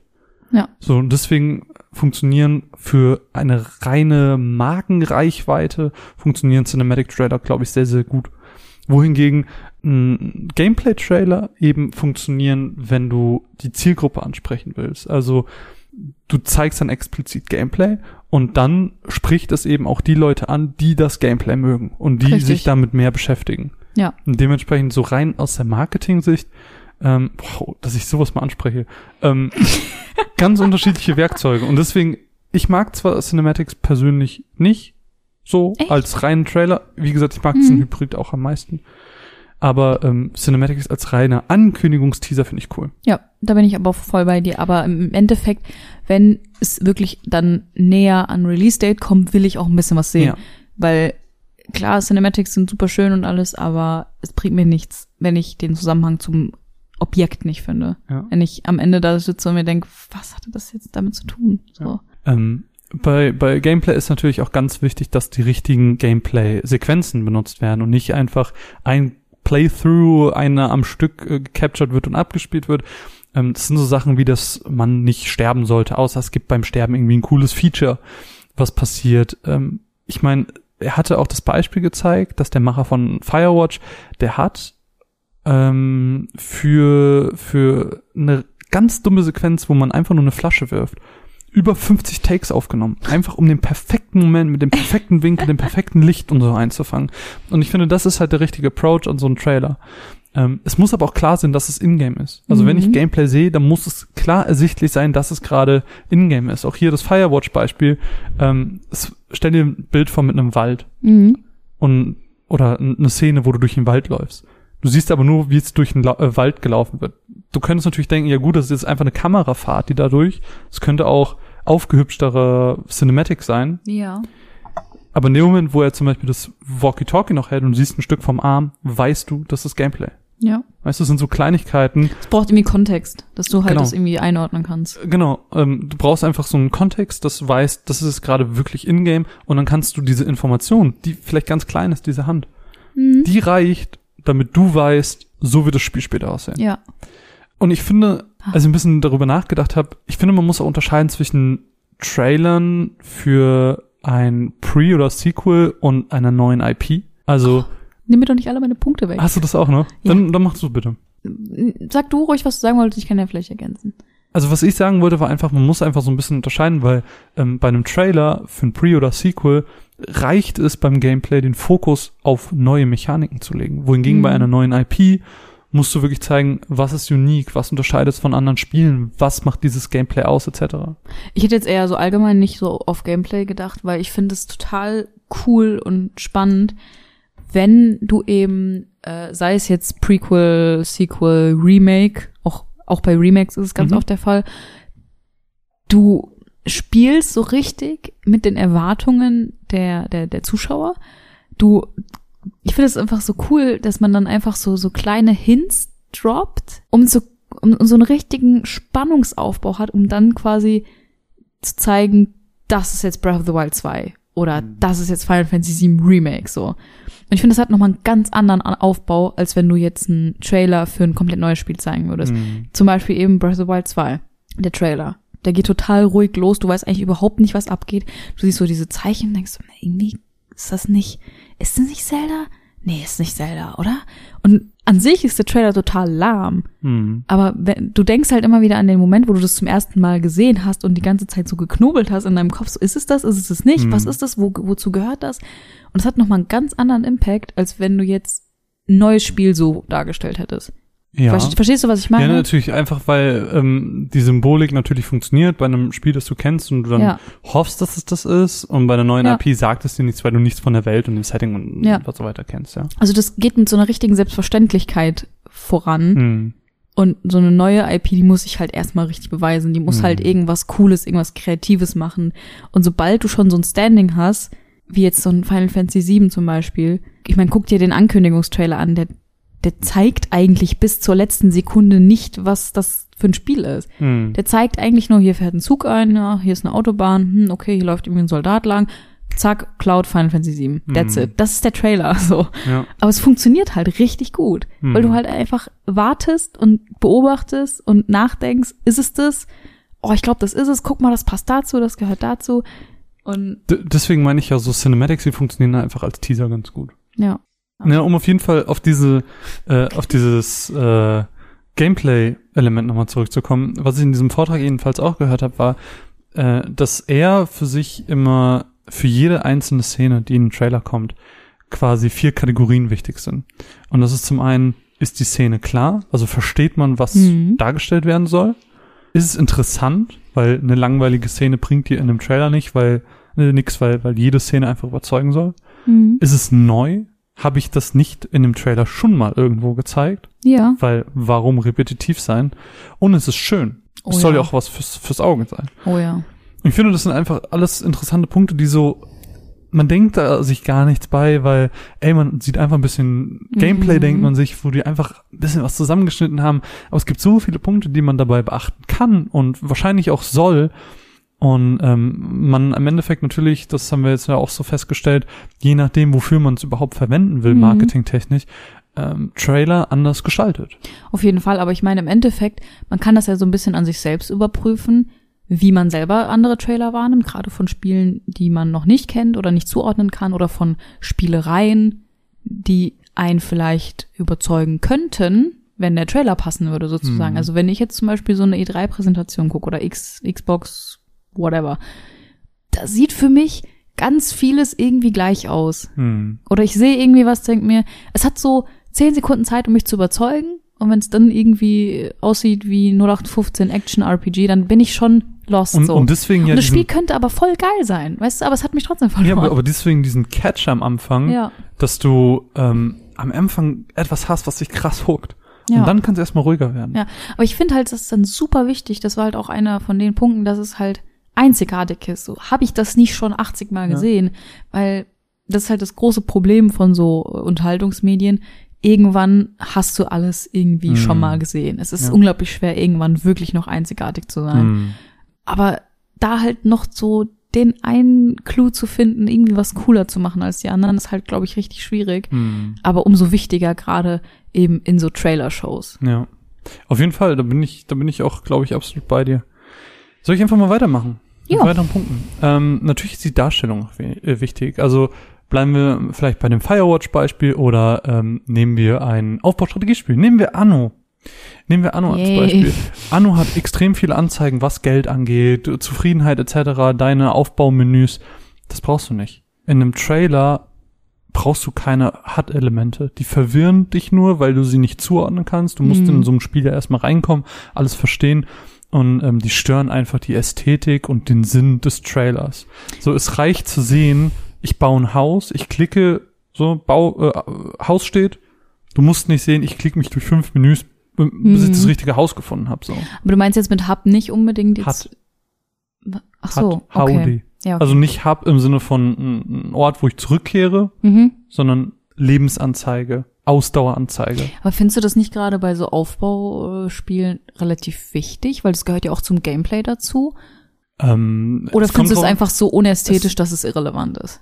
Ich glaube, es kommt drauf an, was du zeigen möchtest. Also Okay. wenn du zeigen möchtest, was es für neue Gebäude gibt, Mhm. dann lässt du es natürlich weg, weil der Fokus liegt auf den Gebäuden und nicht auf Mhm. dem HUD. Wenn du aber jetzt ganz klar zeigen willst, ähm, stell dir vor, das vorherige Anno hätte ein unfassbar kompliziertes und verstörendes HUD gehabt, weswegen keiner das spielen wollte, weil das so umständlich und dumm war. Mhm. Und jetzt willst du aber zeigen, hey, ähm, wir haben das jetzt überarbeitet, besser gemacht, wir haben mit euch zusammengearbeitet, um eben das perfekte Erlebnis zu schaffen. Natürlich, dann blendest du es ein, weil dann Ja. legst du den Fokus da drauf. Ja. Ein Gedanke, den ich jetzt auch gerade hatte, war, ähm, jeder Trailer hat für sich ja auch nochmal einen eigenen Anspruch, weil ich mache ja nicht einen Trailer zu einem Spiel. Es kann ja sein, dass ich einen Cinematic-Trailer habe, einen reinen, nur Gameplay-Trailer, der vielleicht auch ein bisschen länger geht, der dann im Nachhinein erst kommt Hm. und vielleicht so eine Art Hybrid, also man muss sich ja nicht immer entscheiden. Und jetzt, wenn ich nur einen reinen Gameplay-Trailer hätte, da würde ich sowas halt schon drin sehen. Hm. Aber dann ist halt der, der, die Herangehensweise eine ganz Hm. andere. Also äh, die ganzen Punkte, die ich jetzt hier anspreche, die sind für mich Für so ein In- First Impression. Genau, oder wie? äh, meine Mhm. Überzeugung ist, dass das Trailer für, eine erst, für einen ersten Eindruck sind. Ja. Du hast natürlich vollkommen recht. Ähm, es ist in der Regel so, dass es zwei, drei, vier Trailer gibt. Mhm. Also es gibt auf jeden Fall über einen Reveal und einen Launch-Trailer. Ja. Und dann gibt's ja oft auch noch Sachen, die dann Spotlight on, schieß Ja. mich tot. Oder halt sowas wie Nintendo Treehouse, dass sie dann halt Sachen irgendwie auch anspielen und sowas. Ist das nicht auch ein Trailer? Nee, das ist kein Trailer. Das ist eine Präsentationsform. Aber Okay. das ist kein Trailer. Okay. Ein Trailer ist ja wirklich von, von der reinen, vom Format her etwas sehr kurzes. Du kannst ja nicht sagen, wenn ich äh, eine Preview streame, ist eine Preview. Okay. Preview. Ja, na, bin ich bei dir. So, okay. Okay. gut, dass So. wir uns geeinigt haben. Komm, gib mir, gib mir die Hand. Ja. Sehr gut. Ja, sehr schön. Rechts auf links, perfekt. Sehr schön. Ähm, Musik. Musik ist ein so wichtig. extrem wichtiges Thema. Und auch hier stellt sich natürlich für jeden, der Trailer macht so ein bisschen die Frage, nehme ich die Musik aus meinem Spiel? Und das funktioniert zum Beispiel bei einem Kingdom Hearts sehr, sehr, sehr gut. Wenn so ein Dearly Beloved läuft, so, dann kriegst du Mhm. Oder direkt ein hier, Kingdom Hearts äh, Gefühl. Die Skrillex-Version von, du weißt schon. Genau, oder Skrillex. Also, aber ich glaube, Dearly Beloved ist eher so für das ganze Franchise stehen, so, Mhm. dann hast du einfach direkt ein Gefühl, du weißt direkt, wo es dazugehört, oder ähm, wenn jetzt, keine Ahnung, ähm, du irgendwelche bekannten Musikstücke einfach laufen lässt. Das Ja. Final Fantasy Theme. Ja. Das ist ganz bekannt. Also quasi ähm, innerhalb dieses Spiels bekannt. genau. Okay. Mhm. Ähm, du kannst natürlich auch eigene Musik nehmen, einfach die random aus dem Spiel ist. Du hast eine neue IP, du benutzt einfach davon Musik Mhm. und dann hast du während des Spielens so ein bisschen diesen, oh, ich kenne doch die Musik aus dem Trailer-Effekt. Ja. Das gibt's natürlich auch. Oder, komplett fremde Musik. zum Beispiel Florence and the Machine für Final Fantasy 15 oder Genau. sowas. Dass du halt schon, das ist ja natürlich auch Marketingstrategie, mit bekannten Sängerinnen, Sängern, Bands, whatever, einen Song für dieses Spiel machst, das auch noch mitvermarktest, dann gibt's vielleicht auch noch ein Musikvideo von der Person dazu und dann ist alles zusammen Das irgendwie ja- ein Ja, ähm, Gewurschtel, weil das ist dann im Endeffekt auch wieder ein Trailer. ja Oder- das, das, das, oder beziehungsweise eine Marketingmaßnahme. aber das geht ja sogar noch weiter. Das ist ja, Ja. das ist ja die, die krasseste Variante von fremde Mhm. Musik nehmen. Es gibt natürlich auch die Light-Variante, dass du einfach tatsächlich nur einen Song von denen hast. Mhm. Also, dass du einfach einen, einen fremden Song hast. Ich glaube, ähm, Borderlands 2 hatte das, glaube ich, dass die einen, ähm, einfach fremden Song hatten. So, Ja. so Musik, wichtig Ja, für einen Trailer. Assassin's Creed Revelations hatte ja auch einfach einen Song. ja. Der war ja nicht explizit für den, Wie für den geschrieben. nochmal? Ich weiß es nicht Fand mehr. die, ich fand den richtig gut, den Ich Song. den Den habe ich mir damals auch in der Playlist gehabt dann. oh, habe ich damals auf mein iPhone 4 geladen. Oh, mega. ähm, wo wir bei Musik sind, müssen wir auch über Soundeffekte reden. Ich war noch bei Musik. Ach so, sorry. Ich finde es extrem wichtig, dass der Trailer gut und passend auf die Musik geschnitten ist. So richtig befriedigende Schnitte, so auf dem Beat oder sowas. Mhm. Oh, richtig gut. Also das ist halt dann noch nochmal irgendwie har- harmoniert und so. Ja. Ja, Das, ist wollte ich dann, das ist dann eher der Punkt ähm, Editing bei mir, Ja. bevor wir dann zu Soundeffects kommen. Genau das. Also Mhm. ähm, wichtig für einen Trailer ist einfach das Editing, weil am Ende ist ein Trailer halt oder folgt es so ein bisschen den Regeln auch des Mhm. Films, weil ja, auf jeden es Fall. ist kein Spiel. Ein Trailer ist am Ende einfach nur ein Film über ein Spiel. ja. Und entsprechend musst du es schaffen, viele Dinge in kurzer Zeit zu zeigen, aber ein Trailer ist ja jetzt nicht einfach eine Montage von random aneinandergereihten Clips, sondern du musst auch so Sachen beachten wie jedes Mal, wenn du einen Cut machst, suchst du irgendwie, irgendwo dir wieder einen Fokus. In der Regel ist es immer der Protagonist, weil das ist dein Bezugspunkt. Mhm. Und du musst im Prinzip dafür sorgen, dass wenn du einen Cut setzt, dass der Bezugspunkt immer in der Nähe ist. Dass du jetzt nicht unten rechts anfängst und im nächsten ist es oben links. Ja. So, weil dann geht dir einfach viel Information verloren in der kurzen Zeit, wo du wieder den Bezugspunkt, den Fokus suchst. Und ähm, natürlich, was da auch der, der Vorteil an dieser ganzen Editing-Sache ist, einfach, dass du eine Kausalität ausdrücken kannst. Ähm, Im Sinne von, ähm, nehmen wir Telltale als Beispiel. Ähm, du möchtest einen Trailer für ein Telltale-Spiel machen und nehmen wir Telltale The Walking Dead. Ähm, Clementine geht hin und sagt, du bist ein dummer Hurensohn. Mhm. Klingt voll nach ihr. Klingt voll nach ihr. ähm, und dann steht da, diese Person wird sich daran erinnern. Cut! Die Person erinnert sich daran. Mhm. Oder du kannst dann halt verschiedene Situationen zeigen. Und je nachdem, wie du dich entscheidest, kannst du quasi immer direkt die Auswirkungen ähm, zeigen und zeigen, jo, deine Entscheidungen haben wirklich Konsequenzen für dieses Spiel. Hat's natürlich bei Telltale nicht, aber so tendenziell vom, vom Editing kannst du das damit so ein bisschen ausdrücken. Ja, dass es sozusagen selbstverständlich wird, wie das Spiel funktioniert, ohne es jetzt dir ins Gesicht zu sagen. Mhm. Dass du durch das Editing das schaffst, weil ich finde halt auch ähm, eine Sache, die ich, die ich eigentlich komplettes No-Go finde in Trailern, die ich zum Beispiel heute bei einem Spiel gesehen habe, das ich eigentlich sehr gut finde, was mich sehr überrascht hat, ist Text. Text in Trailern. Ja. New Game. New enemies, new bosses. Ja, das klingt halt auch Das immer so ist- generic. Das ist so schlecht und ich habe das bei Hollow Knight Silk Song in dem Trailer gesehen Ja. und ich habe mir gedacht, Ja. was? das ist so schlecht. Warum? Also ich sehe doch, dass es New Bosses sind, Die New Hollow Charms oder Trailer sind sonst nicht was. gut. Das hat mich so enttäuscht, weil das wirklich ein richtig gutes Spiel ist und Ja. es wirkt irgendwie so wie keine Ahnung, Tele 5, ich versuche jetzt einen Staubsauger anzudrehen. Ja. Und er hat dreimal so viel Power und Ja. er hat zwei Akkus und Genau. es ist so, no. Weil, weil in der Regel kann ein Trailer alles mit seinen Bildern aussagen, was du auch genau, in- ein Trailer muss für sich selber Genau. sprechen. So. Also klar, du kannst Text einblenden. Also was halt schon mal ganz gut funktioniert ist, ähm, wenn du jetzt angenommen, Matt macht ein neues Spiel mhm. und dann steht da vom Macher von Celeste. Ja, das ist was anderes. Das ist Text, der dich Ja. überzeugt, der dir so ein, so ein Trust in, den, Mhm. in das neue Brand gibt. Aber Du hast halt direkt dann auch einen Zusammenhang, weil du Genau. kannst es ja nicht riechen. Das ist wieder was Genau. anderes. Und dann, dann finde ich das auch ganz geil. Das kam auch als Beispiel in dieser Präsentation im Sinne von, das habe ich ganz oft bei der E3 gehabt. Da war ich so, ja, Mann, Amen. Ähm, Amen, Schwester. Amen, Schwester. Nein, also dieses von Studio XY. Und du bist so, wer ist dieses Studio? Und Wenn dann- du kein namhaftes Ja. Studio bist, mach das nicht so. Ja. Oder mach halt von den Machern von Dark Souls und Demon Souls. Genau. So, das Punkt. funktioniert halt gut. Das funktioniert richtig das gut. funktioniert viel besser, weil, weil in der Regel sind den Ja. Leuten die Titel viel mehr bekannt als Wobei man da auch sagen muss, dass dieses von den Machern von sehr breit gestreut ist. Da müssen ja teilweise nur ein paar Entwickler irgendwie involviert sein und dann darf man das schon schreiben. Ähm, was ich aber zum Beispiel auch nicht geil finde, was ich total redundant finde, ist so ähm, Zitate von Kritiken. The most beautiful game ever. GameStar. Irgendwie sowas, Mhm. weißt du? So, so User-Stimmen. Das finde ich halt richtig unnötig, weil es ist klar, dass die da nur gute Sachen abbilden werden. Und wenn ich mich darüber informieren will, ob das Spiel gut war, dann gucke ich es halt separat nach. Ich brauche das nicht in einem Trailer. Ich finde das total. Mm, da, irrelevant Da, da, da stimme ich dir so ein bisschen zu. Also ich finde, das kann schon funktionieren. Also ähm, das erzeugt halt auch ähnlich wie das die Macher von so ein gewisses Vertrauen. Also es kommt halt, es kommt halt, es kommt halt immer drauf an, wer da rezitiert wird. Also wenn da, wenn da jetzt steht von ähm, Kotaku und was weiß ich, Ja. wenn du große Namen dahinter hast, so dann hast du da ein gewisses Vertrauen drin. Wenn es aber jetzt äh, 9 von 10 von thegamingwebsite.org, dann bist du so, okay, er hatte keine besseren Stimmen als Ja. thegamingwebsite.org. Ich finde Das, das hat schon wieder den gegenteiligen Effekt dann. Na, ich find's aber auch, ich find's auch dann irgendwie unnötig, weil ich mir so denke, ihr müsst mir nicht beweisen mit irgendwelchen User-Stimmen, dass ihr gut seid, sondern zeigt mir halt einfach, dass ihr ein gutes Spiel seid. Ja, aber ich das ist, irgendwie unnötig. das ist halt so ein bisschen dieses Prinzip von, ähm, du hast zwei Läden nebeneinander, eines voll, eines leer, in welches Restaurant gehst du? Na, du gehst in das volle, weil du glaubst, das leere ist scheiße, weil alle in das volle gehen.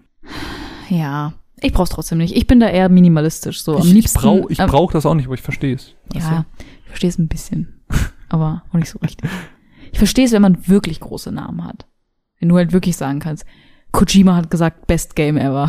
So, dann ist das halt wieder was anderes. Ja, das, also ich würde auch ihn und nicht einen Jason Schreier oder so nehmen. Lieber den Typen, der Videospiele entwickelt und nicht der über die Kritiken schreibt. Ja, du weißt doch, was ich meine. Das war jetzt nur ein Beispiel. Ja. So, äh, Alles gut. ähm, Soundeffekte wollten wir eben drüber reden. Ja. Ich finde, das passt auch richtig gut zu diesem Editing-Punkt, den du eben angesprochen hast. Diese, dieses, du willst, dass es on cut mh, ähm, geschnitten ist und genauso on cut auf den Soundeffekt. Ähm, ich denke zum Beispiel an Crib of the Necrodancer, wenn sie im Takt der Musik springen mh. oder ein Ape Out, wo im Takt der Musik natürlich dann auch Soundeffekte passieren, was so ein bisschen das Spielprinzip ist, aber so, weißt du, du, du, Minecraft, stell dir einen Trailer vor von Minecraft, wo du Sachen abbaust und jedes Mal, wenn du bum, bum, machst, kommt ein Beat. mh. Das sind so Kleinigkeiten, die dich Das ist dann, halt sehr satisfying. ja, mega. Oder andersrum auch, stell dir vor, du hast eine Szene mit einer krassen Geräuschkulisse, Mhm. dann eher die Soundeffekte weglassen. Auf jeden Fall. Weil Also andersrum musst du halt genauso denken, nicht nur was dazu machen, nicht sondern auch was überstimulieren sozusagen. Ja. Auch nicht was, äh, auch nicht für die Sounds. Einfach Ja. ein bisschen Ruhe schaffen, nicht überfordern. Und, und das gilt aber auch nicht nur für die Musik, es gilt auch für das Bild sozusagen. Ja. Das, das ist ja das, was Nicht mich in den zu krasse Cuts, außer du willst jetzt gerade was ganz Bestimmtes erzielen. Aber das kann halt einen ganz schnell überfordern. Ja. Deswegen, also einfach so ein bisschen zusammengefasst, ähm, minimalistisch. So Ja. minimalistisch wie es geht, um das Maximale auszudrücken. Und natürlich und rein inhaltlich, es darf einfach nicht zu viel verraten. Also ein Trailer soll Sachen anteasen, soll Dinge präsentieren, aber ich möchte im Spiel immer noch Überraschungen haben. Auf jeden Fall. Aber ich finde, es sollte schon so ein bisschen die Rahmenhandlung klar werden. Natürlich. Also klar, du musst ein Gefühl für Setting, für die Geschichte bekommen. Ähm, ich meine, denken wir an The Last of Us.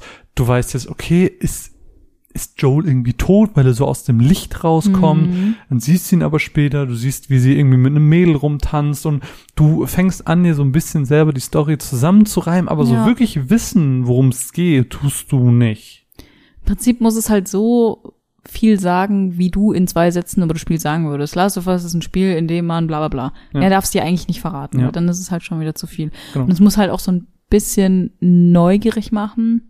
Vielleicht auch so ein paar Sachen anteasern, nur wo du denkst, was könnte das bedeuten? Was, wie könnte das weitergehen so?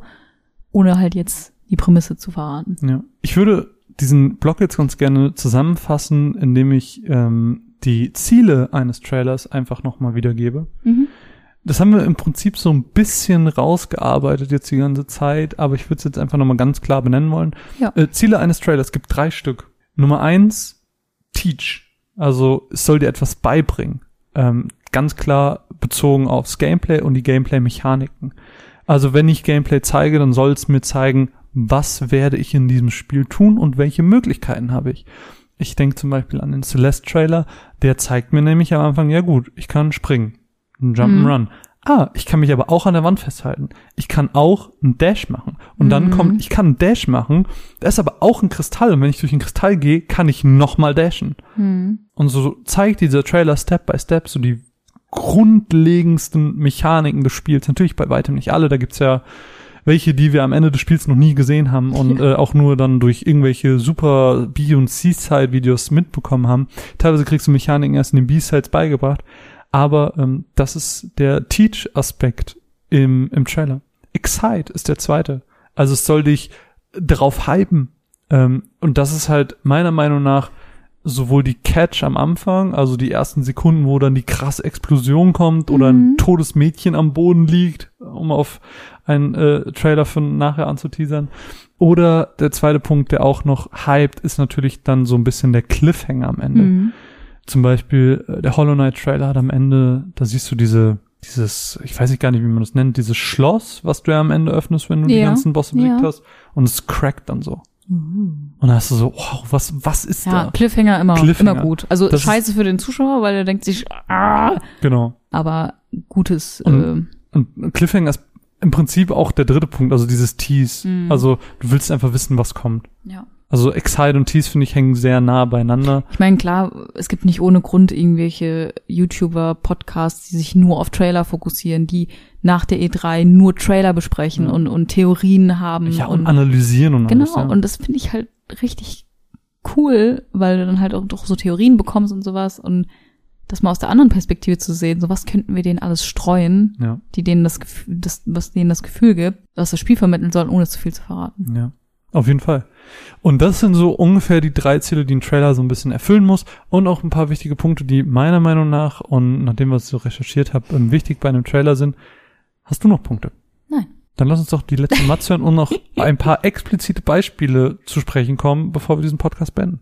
Ja, dann hören wir jetzt deine Mats zu einem Star Wars Spiel? Fragezeichen, What? Fragezeichen, was ist hier passiert? Ja, Jedi Fallen Order? Aha, Star Wars? Jedi Fallen Order. Star Wars Jedi Fallen Order. Mats ab.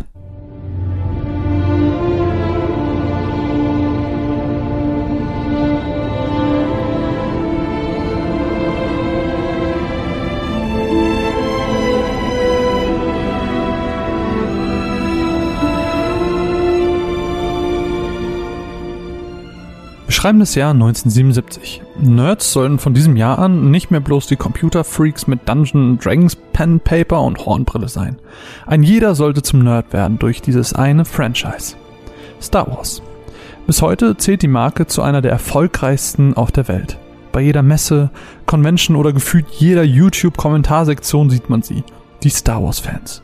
Star Wars ist nicht aus der Popkultur wegzudenken.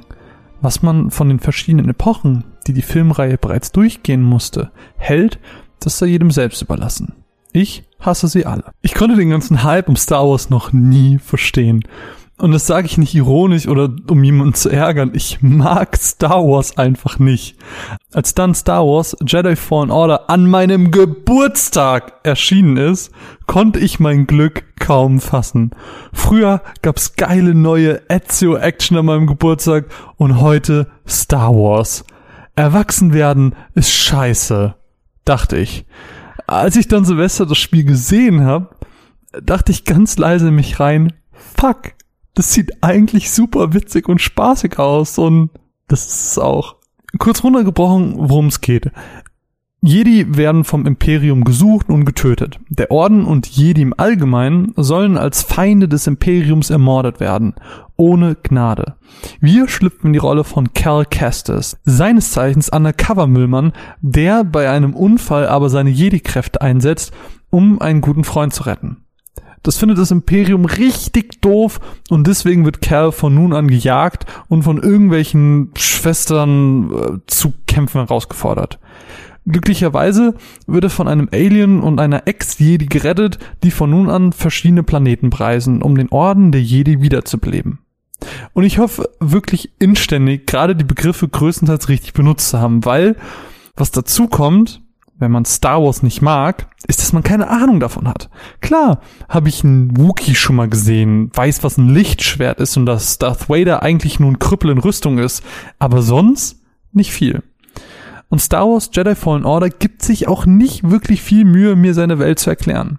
Statt also dem Spieler die Welt, die hinter dem milliardenschweren Franchise steckt, näher bringen zu wollen, werden Dinge vorausgesetzt, die ein Normalsterblicher niemals kennt. Natürlich läuft dieser Mini-Roboter mit eigener Persönlichkeit mir hinterher und schmeißt Supertränke aus seinem Kopf, die mich heilen. Natürlich weiß ich, was die ominöse Macht ist, was man damit alles machen kann und warum man aufhören kann, sie zu benutzen warum der Orden besiegt wurde, was ein Holocron ist und welche Aliens es gibt und wie die ganzen Planeten heißen. Ich wurde mit so vielen mir unbekannten Vokabeln beschmissen, dass ich mich an vielen Stellen an den Lateinunterricht an der Schule zurückerinnert gefühlt habe. Jedi Fallen Order ist ungefähr so inklusiv für Nicht-Fans wie meine alte Grundschule für Rollstuhlfahrer. Nicht. Darüber hinaus ist das Spiel aber wirklich mehr als hervorragend. Es kommt genau mit der richtigen Mischung aus Story und Gameplay. Als hätte Respawn sich wirklich mal intensiv angeschaut, was andere Spiele richtig gut machen und das wirklich hervorragend auf ihre eigene Formel kopiert. Zwar kommen die Sliding-Passagen direkt aus der Videospielhölle, dafür konnte die Mischung aus Adventure-artigem Erkunden gepaart mit den Metroidvania-Elementen extrem stark überzeugen.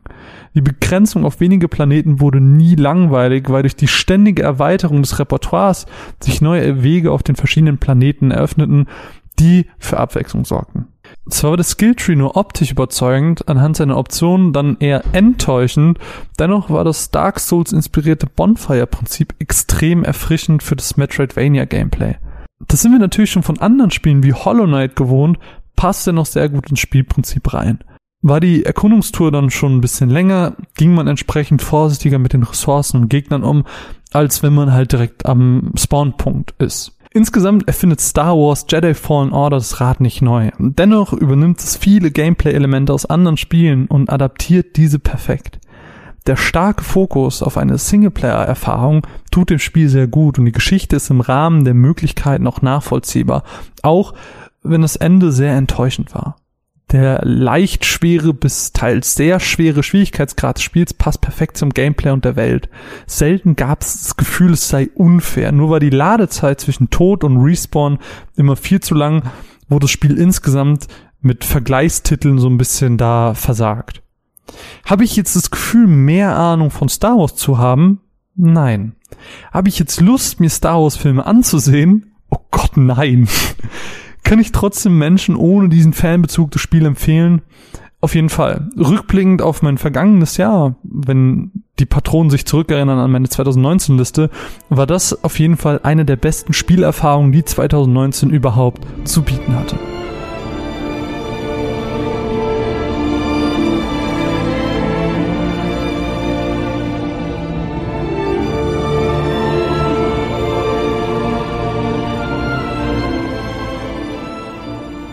Star Wars ist nichts für mich. Für mich auch nicht. Ja, das Spiel ist aber auch nichts für mich. Also es- ich habe jetzt so ein bisschen zugeguckt bei dir, es sah ganz nett aus, aber ich finde es immer noch total spannend, dass du ein Star Wars Spiel gespielt hast. Ich denke mir so, wie, hä? Ich habe es gesehen und ich fand's geil. Ja, Und dann habe ich mir wirklich bestellt, das, das ist noch der verrückteste Part. ja, also, ich weiß nicht, fühlst du dich jetzt so, als hättest du ein bisschen Ahnung von Star Wars? Nee, gar nicht. so wie hab, ich nach Dragon Ball? Nee, ich habe ja auch am Ende der Matz gesagt, habe ich jetzt Ahnung von, von äh, Star Wars? Nein. Ah, cool. Gut, dass wir drüber geredet haben. Du hast natürlich die Matz gehört. Na klar, ich höre alle deine Podcasts. Schwitz. Schmitz. Lass uns Ähm, über Beispiele reden. Ja, Beispiele. Positive und negative? Schnell das Thema wechseln. Ja, ja, was du willst. Ich steige einfach mit einem Beispiel ein, was wir schon hatten, basically. Mhm. Einfach um meinen smoothen Übergang Ja. zu nehmen. Ähm, der Ankündigungstrailer zu Final Fantasy VII. Mhm. E3 2015 oder sowas. Irgendwie sowas. Gefühlt den Dreh. 2000, ja. Fand ich richtig gut. Also Ja. nicht nur wegen dem Spiel, sondern ich finde, das ist einfach ein guter Trailer. Der, das hatte ich im Prinzip gerade schon so ein bisschen angerissen, der dir so ein bisschen so kleine Hinweise gibt, die dir sagen, das könnte ein Final Fantasy VII Remake Mhm. sein, wo zu dem Zeitpunkt noch keiner daran geglaubt hat, dass es jemals kommt. Aber es muss es nicht sein. Es könnte auch was anderes sein. Es Mhm. könnte auch ein anderes Final Fantasy Spiel sein. Es könnte auch was ganz anderes sein.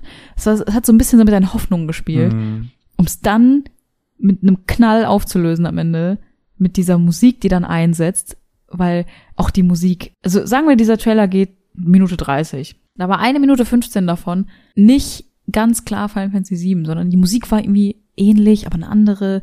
Dann hast du plötzlich diesen, diesen, diese ganzen Entwickler da stehen und du warst so, ich habe diesen Namen schon mal gelesen. Und dann noch mal so ein Entwickler.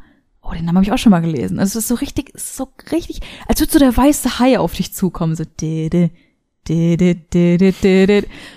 Und dann setzt so diese, Final, diese ganz klare Final Fantasy VII Musik ein und du siehst diesen Rücken von Cloud, du siehst das Buster Sword, Cut to Black, Logo, Remake. Perfekt. Es ist perfekt. Es ist einfach so richtig Mic Drop. Und das fand ich so, so gut gemacht.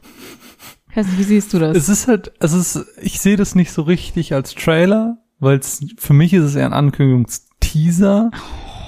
Sei doch nicht so ein Nein, das ist halt, das habe ich ja ganz am Anfang gemeint. Ich das weiß, muss aber man wir ganz reden klar doch ganz frei nur über Beispiele. Natürlich, aber ich finde, das passt nicht so mega gut. Okay. Augenroll. Gut, dann bring dein nächstes Beispiel. Oh Gott, wie angepisst du bist. Nein, aber Don't fuck with my Final Fantasy. nein, ich hab's ja schon, ich hab's ja selber gesagt, ich, ich mag das als, als Ankündigungsteaser richtig gerne, weil es halt gut aussieht, weil es eben, wie du sagst, mit diesen Erwartungen spielt. Aber es ist halt kein Trailer. Okay. Ich finde, ich, ich drop jetzt direkt den besten Trailer, der mir eingefallen ist, der ähm, halbwegs aktuell ist. Und zwar ist das R in the Will of the Wisp. Aber über welchen Trailer sprichst du denn jetzt explizit? Über den Ankündigungstrailer oder alles, Keine was danach kam? Ich habe mir jetzt nicht aufgeschrieben, wie er genau hieß. Okay. Also im Prinzip meine ich den, ich glaube, es ist der Ankündigungstrailer. Was ich einfach in diesem Trailer richtig, richtig gut finde, ist auch wieder so ein bisschen dieses Sequel-Ding. Du siehst es und du weißt direkt, es gehört, es ist irgendwie Ori, so ich weiß nicht genau was, aber es ist auf jeden Fall, es gehört dazu, es passt vom Look. Es sieht einfach unfassbar, unverschämt gut aus. So die Musik ist auch passend, man erkennt sie automatisch irgendwie wieder vom vorherigen Teil. Und du kannst irgendwie das Setting noch so einordnen. Und es verrät aber nicht zu viel. Ich meine, ich weiß nicht, ob es zu viel verrät, weil ich habe das Spiel noch nicht gespielt, es ist noch nicht draußen. Aber es macht einfach neugierig, ohne zu viel zu verraten. Okay, ich meine einen ganz anderen. Okay. Deswegen passt das. Ich meine nämlich einen ganz anderen, ähm, ich keine Ahnung, was es für einer ist. Er, er beginnt im Prinzip mit so einem kurzen Cinematic, Hm. ähm, wo er mit dieser Babyeule unterwegs ist. Hm. Und da hast du halt erstmal schon mal diesen Hybrid. Du hast einen Hybrid zwischen Cinematic und Gameplay, was ich ja, wie eben bereits erwähnt, sehr, sehr, sehr, sehr mag. Ähm, dieses Cinematic gibt aber natürlich direkt ein Gefühl für Setting, sind irgendwie auf der Flucht. Du hast die Eule dabei, das heißt, äh, der Antagonist, in Anführungsstrichen, ist in irgendeiner Form auch wieder involviert, aber diesmal auf der anderen Seite, Hm. was ja dann wieder ganz süß ist und die Babyeule ist auch so knuffig und oh. Und ähm, dann hast du entsprechend diese, diese Gameplay-Sequenzen. Und das ist ganz cool gemacht, ähm, um jetzt auch wieder auf diese ganze Aufbausache zu sprechen. Ähm, es fängt im Prinzip mit alten Sachen, alten Fähigkeiten an, die wir schon kennen. Bis, oh ja, das ist Ori, das kenne ich. Und dann kommt nach und nach neue Fähigkeiten äh, dazu, wo zum Beispiel irgend so eine Ranke gezogen wird oder so ein Dreierpfeil geschossen wird und was weiß ich nicht alles. Also ganz coole Sachen, auf die man uns dann freut, die dann eben dieses Excitement verursachen. Und dann hast du die von dir erwähnte alte Musik noch dabei. Das heißt, du hast direkt noch ein altes Gefühl ähm, oder so ein, so ein Gefühl von nach Hause kommen, so das kenne ich. Äh, dann werden dir auch noch verschiedene neue Areale gezeigt, neue Bosse. So, du hast ganz viele neue Sequenzen, interessante, relevante, ähm, die auch noch gleichzeitig hübsch aussehen. Also genau alles macht dieser Trailer einfach richtig, was ein Trailer richtig machen kann. Und deswegen freue ich mich, also nicht nur deswegen, aber so insgesamt freue ich mich extrem auf Ori and the Will of the Wisp.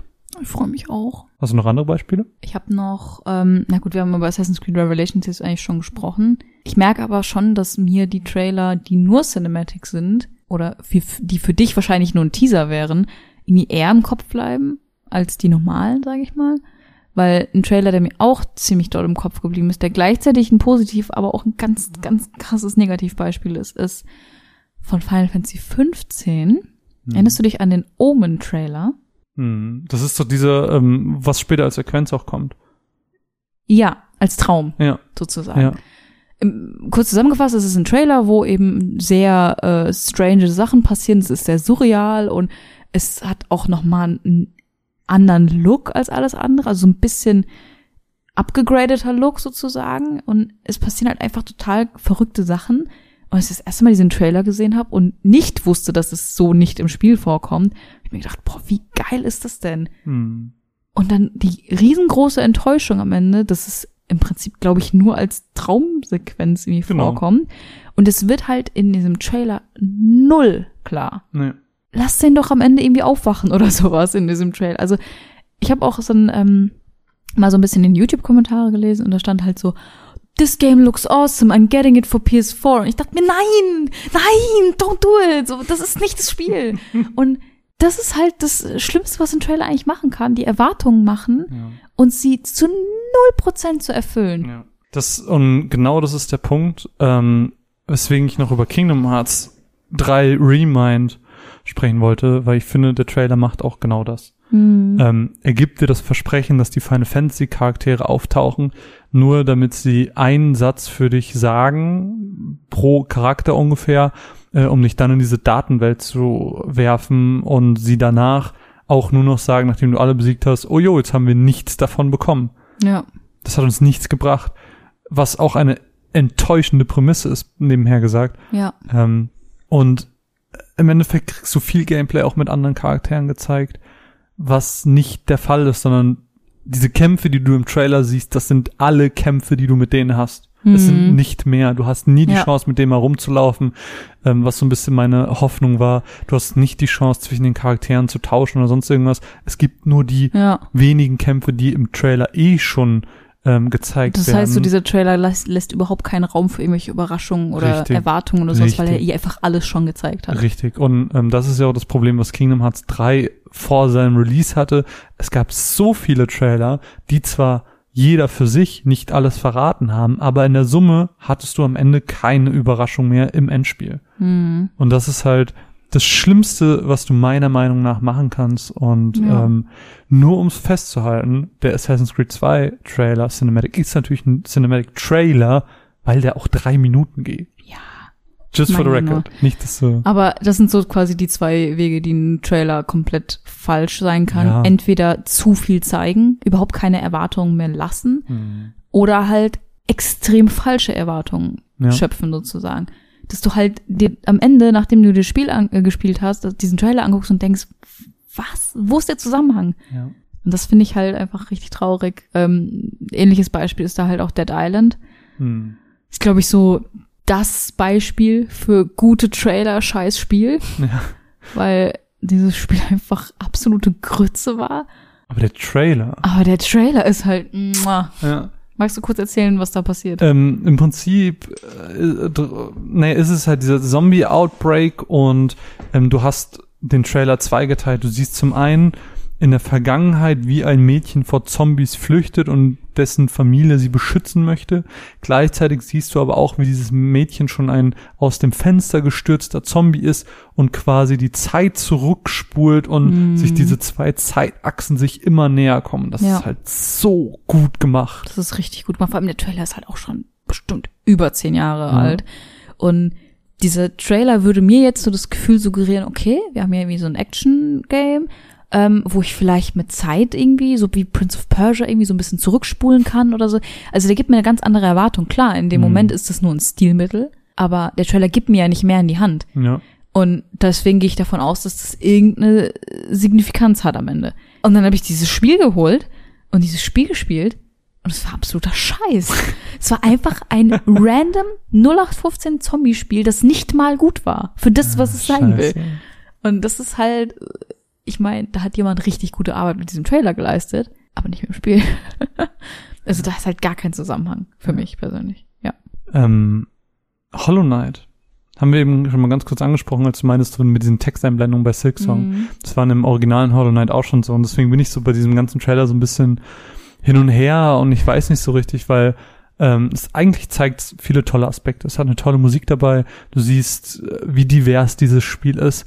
Aber es vermittelt einfach für mich nicht das Gefühl, was ich beim Spielen hatte. Mhm. Und eben diese Texteinblendungen, die sehr generic wirken. Also äh, und dann haben wir auch noch das mit diesem Crack in dieser in diesem Siegel. Mhm. So, du hast richtig gute Aspekte in diesem Trailer, du hast aber auch richtig schlechte Aspekte, wo du, ja. wodurch der für mich irgendwie dann doch eher mit so einem faden Beigeschmack Mhm. am Ende geblieben ist. Ja, verstehe ich. Ich weiß, ich habe noch zwei Trailer, soll ich die noch erwähnen oder wollen wir die einfach hinten drüber kippen? Hm, kannst du ruhig erwähnen. Okay, vielleicht im Schnelldurchlauf. Ähm, Ich dachte mir, ich gucke mir einfach mal einen Trailer von einem der Spieler an, die wir heute auch besprochen haben. Und dann habe ich mir mal den Trailer oder einen Trailer von Dragon Ball Z Kakarot angeguckt. Der ist eigentlich ganz cool gemacht, weil der zeigt im Prinzip Cutscenes, die ja wirklich sehr imposant sind und mit Mhm. eines der besten Sachen, was für das Storytelling so passiert ist. Ähm, und was dann sehr, sehr gut war, ist, dass sie sich nicht darauf beschränkt haben, sondern gesagt haben, wir zeigen dir diese Cutscene, wie jetzt zum Beispiel ähm, Vegeta zum Wehraffen wird, zeigen dir dann aber auch das Gameplay, wie du gegen den Ge Wehraffen Mhm. kämpfst. Das ist eine- eigentlich auch nicht schlecht. Genau, das ist eine richtig gute ähm, Variante, die sie da gewählt ich habe mir auch einen Trailer von äh, Dragon Ball angeschaut und da fand ich das spannend. Das war jetzt der Launch-Trailer, sprich Mhm. zum Launch. Äh, und das war eine Szene von vom fast Ende des Spiels. Mhm. Und das, das ist, glaube ich, wieder so ein Sonderfall, weil das Spiel halt weiß, okay, Dragon Ball Z Genau. ist halt 20 Jahre alt, die kennen das Ja. und die feiern es halt einfach ab, wenn diese Szene im Spiel vorkommt. Ja. Deswegen zeigen wir die euch jetzt. Ja. Aber das wäre halt eigentlich für einen normalen Trailer absolutes No-Go. Aber Kingdom Hearts Remind hat das auch gemacht. Aber ist halt No-Go. Ist halt dumm. Da habe ich nämlich auch, da, da war diese Szene, ähm, wo, ich versuche es mal non-spoilerhaft auszudrücken, wie es im Trailer zu sehen ist, wo Sora in der Welt des Nichts, oder wie das Mhm. heißt, diesem anderen männlichen Charakter Mhm. entgegenläuft. Mhm. Das ist ja das Letzte nach den ganzen Es ist ja 13 sogar Kämpfen. etwas, das wird nicht jeder sehen, der das spielt, weil nicht jeder diese 13 Kämpfe macht. Richtig. Das ist eigentlich eine Belohnung für die, die es schaffen, Ja. sozusagen. Und, Und das halt Einzige, einfach was so, sie- hier, so- es. Das Einzige, was sie da wegnehmen, sind 30 Sekunden Einblendung oder so. Ja. Das ist so dumm. Ähm, und das andere Beispiel, was ich noch hatte, war Katana Zero. Ich habe jetzt auch einfach mal nach Spielen geguckt, die ich sehr gerne mag. Und Katana Zero war ja letztes Jahr eins. Und da hast du einfach so einen krassen Fokus aufs Gameplay, was ich sehr mag. Ähm, du hast ohne Texteinblendung, sondern einfach, weil dann zum Beispiel Autos angefahren kamen oder sonst was, äh, du diese Therapiestunden bei dem Doktor hattest, ähm, angeteasert, es gibt da auch eine Story, das ist nicht nur, wir schnetzen irgendwelche Gegner mit One-Hit ähm, und können die Zeit verlangsamen, sondern es gibt auch irgendwie eine Story, aber worum es da geht, keine Ahnung, es wird nur angeteased. Und du hast halt so richtig dieses Gefühl von einem krassen Samurai, dass du das Mhm. Spiel spielst und du hast einfach so krasse Samurai-Moves, die du machst. Und es funktioniert, weil du hast am Ende beim Spielen genau dieses Gefühl. Und da dem kontraher steht im Prinzip My Friend Pedro, das so einen geilen Trailer hatte, so geiles Gameplay gezeigt hatte, wie du einfach so eine so ein heftiger Assassine bist und so richtig stylisch mit einem Skateboard äh, backflippend irgendwelche Gegner tötest und im Endeffekt das Spiel war, ey, ich, ich bin da wie so eine Banane rumgerollt. Alles wie immer. Ja, alles wie immer. Und, und da, da, das hat einfach das nicht erfüllt. Katana Zero hingegen hat genau das erfüllt, was der Trailer versprochen hat. Und deswegen war es einfach ein sehr, sehr, sehr, sehr guter Trailer. Ja, Ja. Wollen wir uns vielleicht noch äh, angucken, was die Twitter-Peeps gesagt haben? Yes. Yes. Müssen wir uns mal ganz kurz hier das alles öffnen. Wir sind ja überhaupt nicht gut vorbereitet. Äh, wir haben nämlich auf Twitter gefragt, was für euch denn einen guten Trailer ausmacht. Und ähm, ich würde einfach mal sagen, wir gehen da wieder abwechselnd durch. Was hältst du davon? Fantastische Idee. Lass mich dir erzählen, was Ja. der liebe Kevin aka Trio 612 dazu sagt. Und zwar wenig Story vorwegnehmen, maximal Mysterium anteasen, viel Gameplay, Stil zeigen, gute Musik. Ja, Bin ich bei dir. absolut richtig. Ich Ja. meine, das ist auch genau das, was wir so aus dem Podcast Das ist die richtige Antwort. gearbeitet haben. Ähm, 20 Terra, Punkte für Für Gryffindor. Terra, Pascal, at Terra's Keyblade. Gute Soundtracks, geile Cinematic und anschließend ein bisschen Gameplay eingestreut. Ja, du hast Nee. recht. Nee, d- zu viel, er, er will zu viel Cinematic. Er nee, ist- ich bin, ich bin Sucker für Cinematics. Nee, also ich mag Cinematics, aber sie machen für mich keinen guten Trailer aus. Ich find's geil. Okay. Ich bin da Freund von. Lenny, aka Monkey Header, sagt, ein guter Trailer gibt mir eine Idee davon, was mich im Spiel erwartet. Ein paar Gameplay-Szenen und die Story wird angerissen. Nur CGI-Trailer brauche ich nicht mehr. Ja. Versteh ich Amen. auch. Amen. Und das ist, das ist auf der E3 nur, es sind nur Cinematics. Du kannst dich mal freuen, wenn du bei einem Spiel mal, ich glaube, bei der ganzen Xbox-Präsi letztes Jahr gab es nur Cinematic-Trailers. Hm, das, Das verstehe ich. Das ist wirklich traurig. Aber im Endeffekt glaube ich halt auch, CGI-Trailer werden irgendwann abgelöst sozusagen, weil früher musstest du die so ein bisschen machen, weil das Spiel halt nicht geil aussah. Es sah nicht gut genug aus für einen Trailer, weißt du, was ich meine? Oh, Es ist so wie ganz früher, wo, wo es so gezeichnete Coverarts gab, weil das Spiel nur Pixel war. Ich habe gerade. Verstehst du, was ich ja, meine? ich verstehe, was du meinst. Ich habe gerade einen random Gedanken. Teile ihn mir mit. Ich meine, ähm, ein Cinematic. Der muss ja nicht von den Entwicklern gemacht werden. Ja, Der wird ja wahrscheinlich extern irgendwie natürlich. Vor allem, weil die halt Und- auch immer so ein bisschen anders gemacht. aussehen. Und vielleicht, vielleicht werden diese äh, Cinematics ja einfach gemacht, um zu kaschieren, dass das Spiel noch gar nicht so weit ist. Ja, das kann Weil ich mir die gut Entwickler vorstellen. haben einfach nichts, was für einen Trailer ausreichen würde. das kann ich mir gut vorstellen. und deswegen beauftragen sie ein Cinematic. Vor allem, wenn halt Spiele mal so fünf Jahre vorher Ja, angekündigt so, so, werden. so ein Halo. ja, oder das so ein Final Fantasy Halo. 7. Oder ein Final Fantasy 7, ja. Ja. Ich glaub, Ich wette, von dem ersten Trailer wird nichts in dieser Form in das ist, vorkommen. das ist halt auch so ein Punkt, den ich mir irgendwo aufgeschrieben habe, den ich jetzt vergessen habe. So dieses, äh, die werden Sachen versprochen, die dann am, am Ende gar nicht drin sind. Mhm, das stimmt. Voll schade. Ja. Naja, äh, ich bin dran, ne? Alexander Kluge, at Alexander Kluge. Wilde Schnitte eher weniger. Es steht und fällt sehr mit der Vertonung und Musik. Letztes Jahr hat mich der Observation Trailer sehr gepackt, davor auch der Alan Wake Trailer, welcher sich ein wenig wie Twin Peaks angefühlt hat.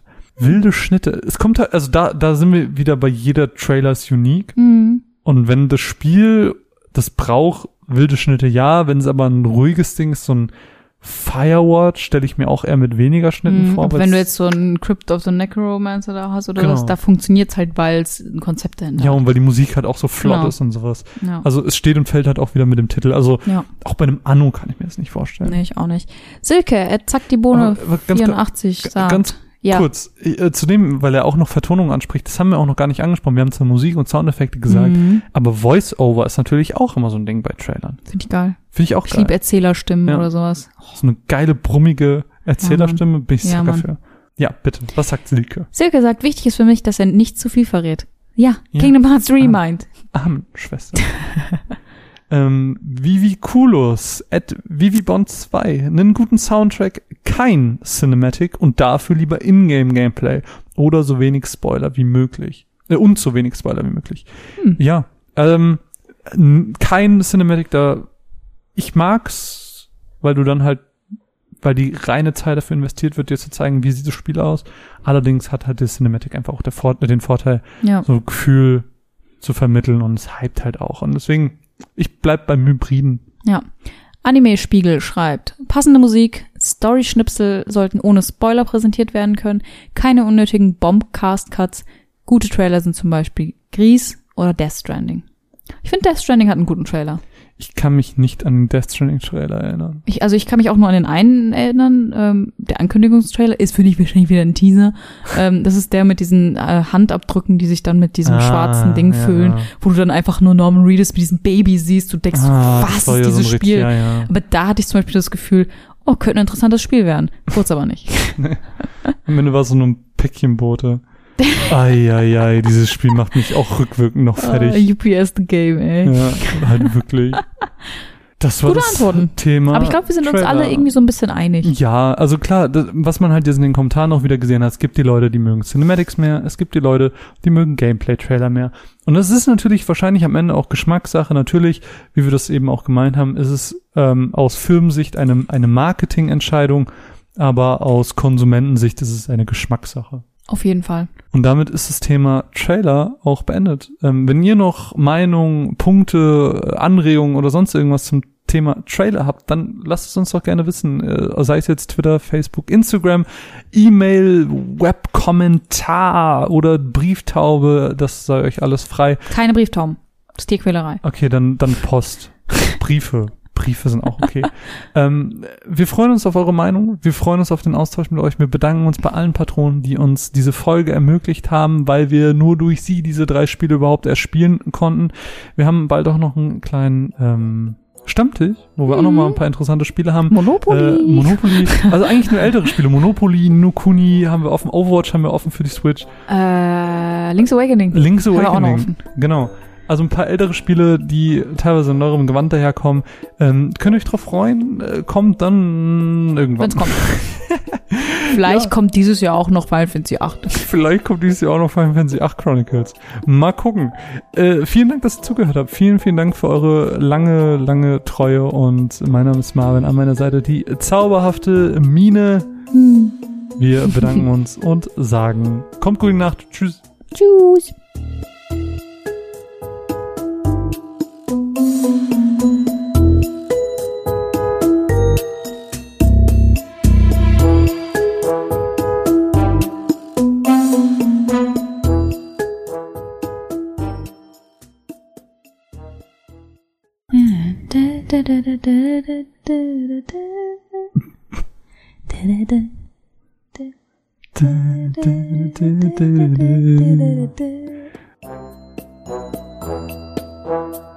Música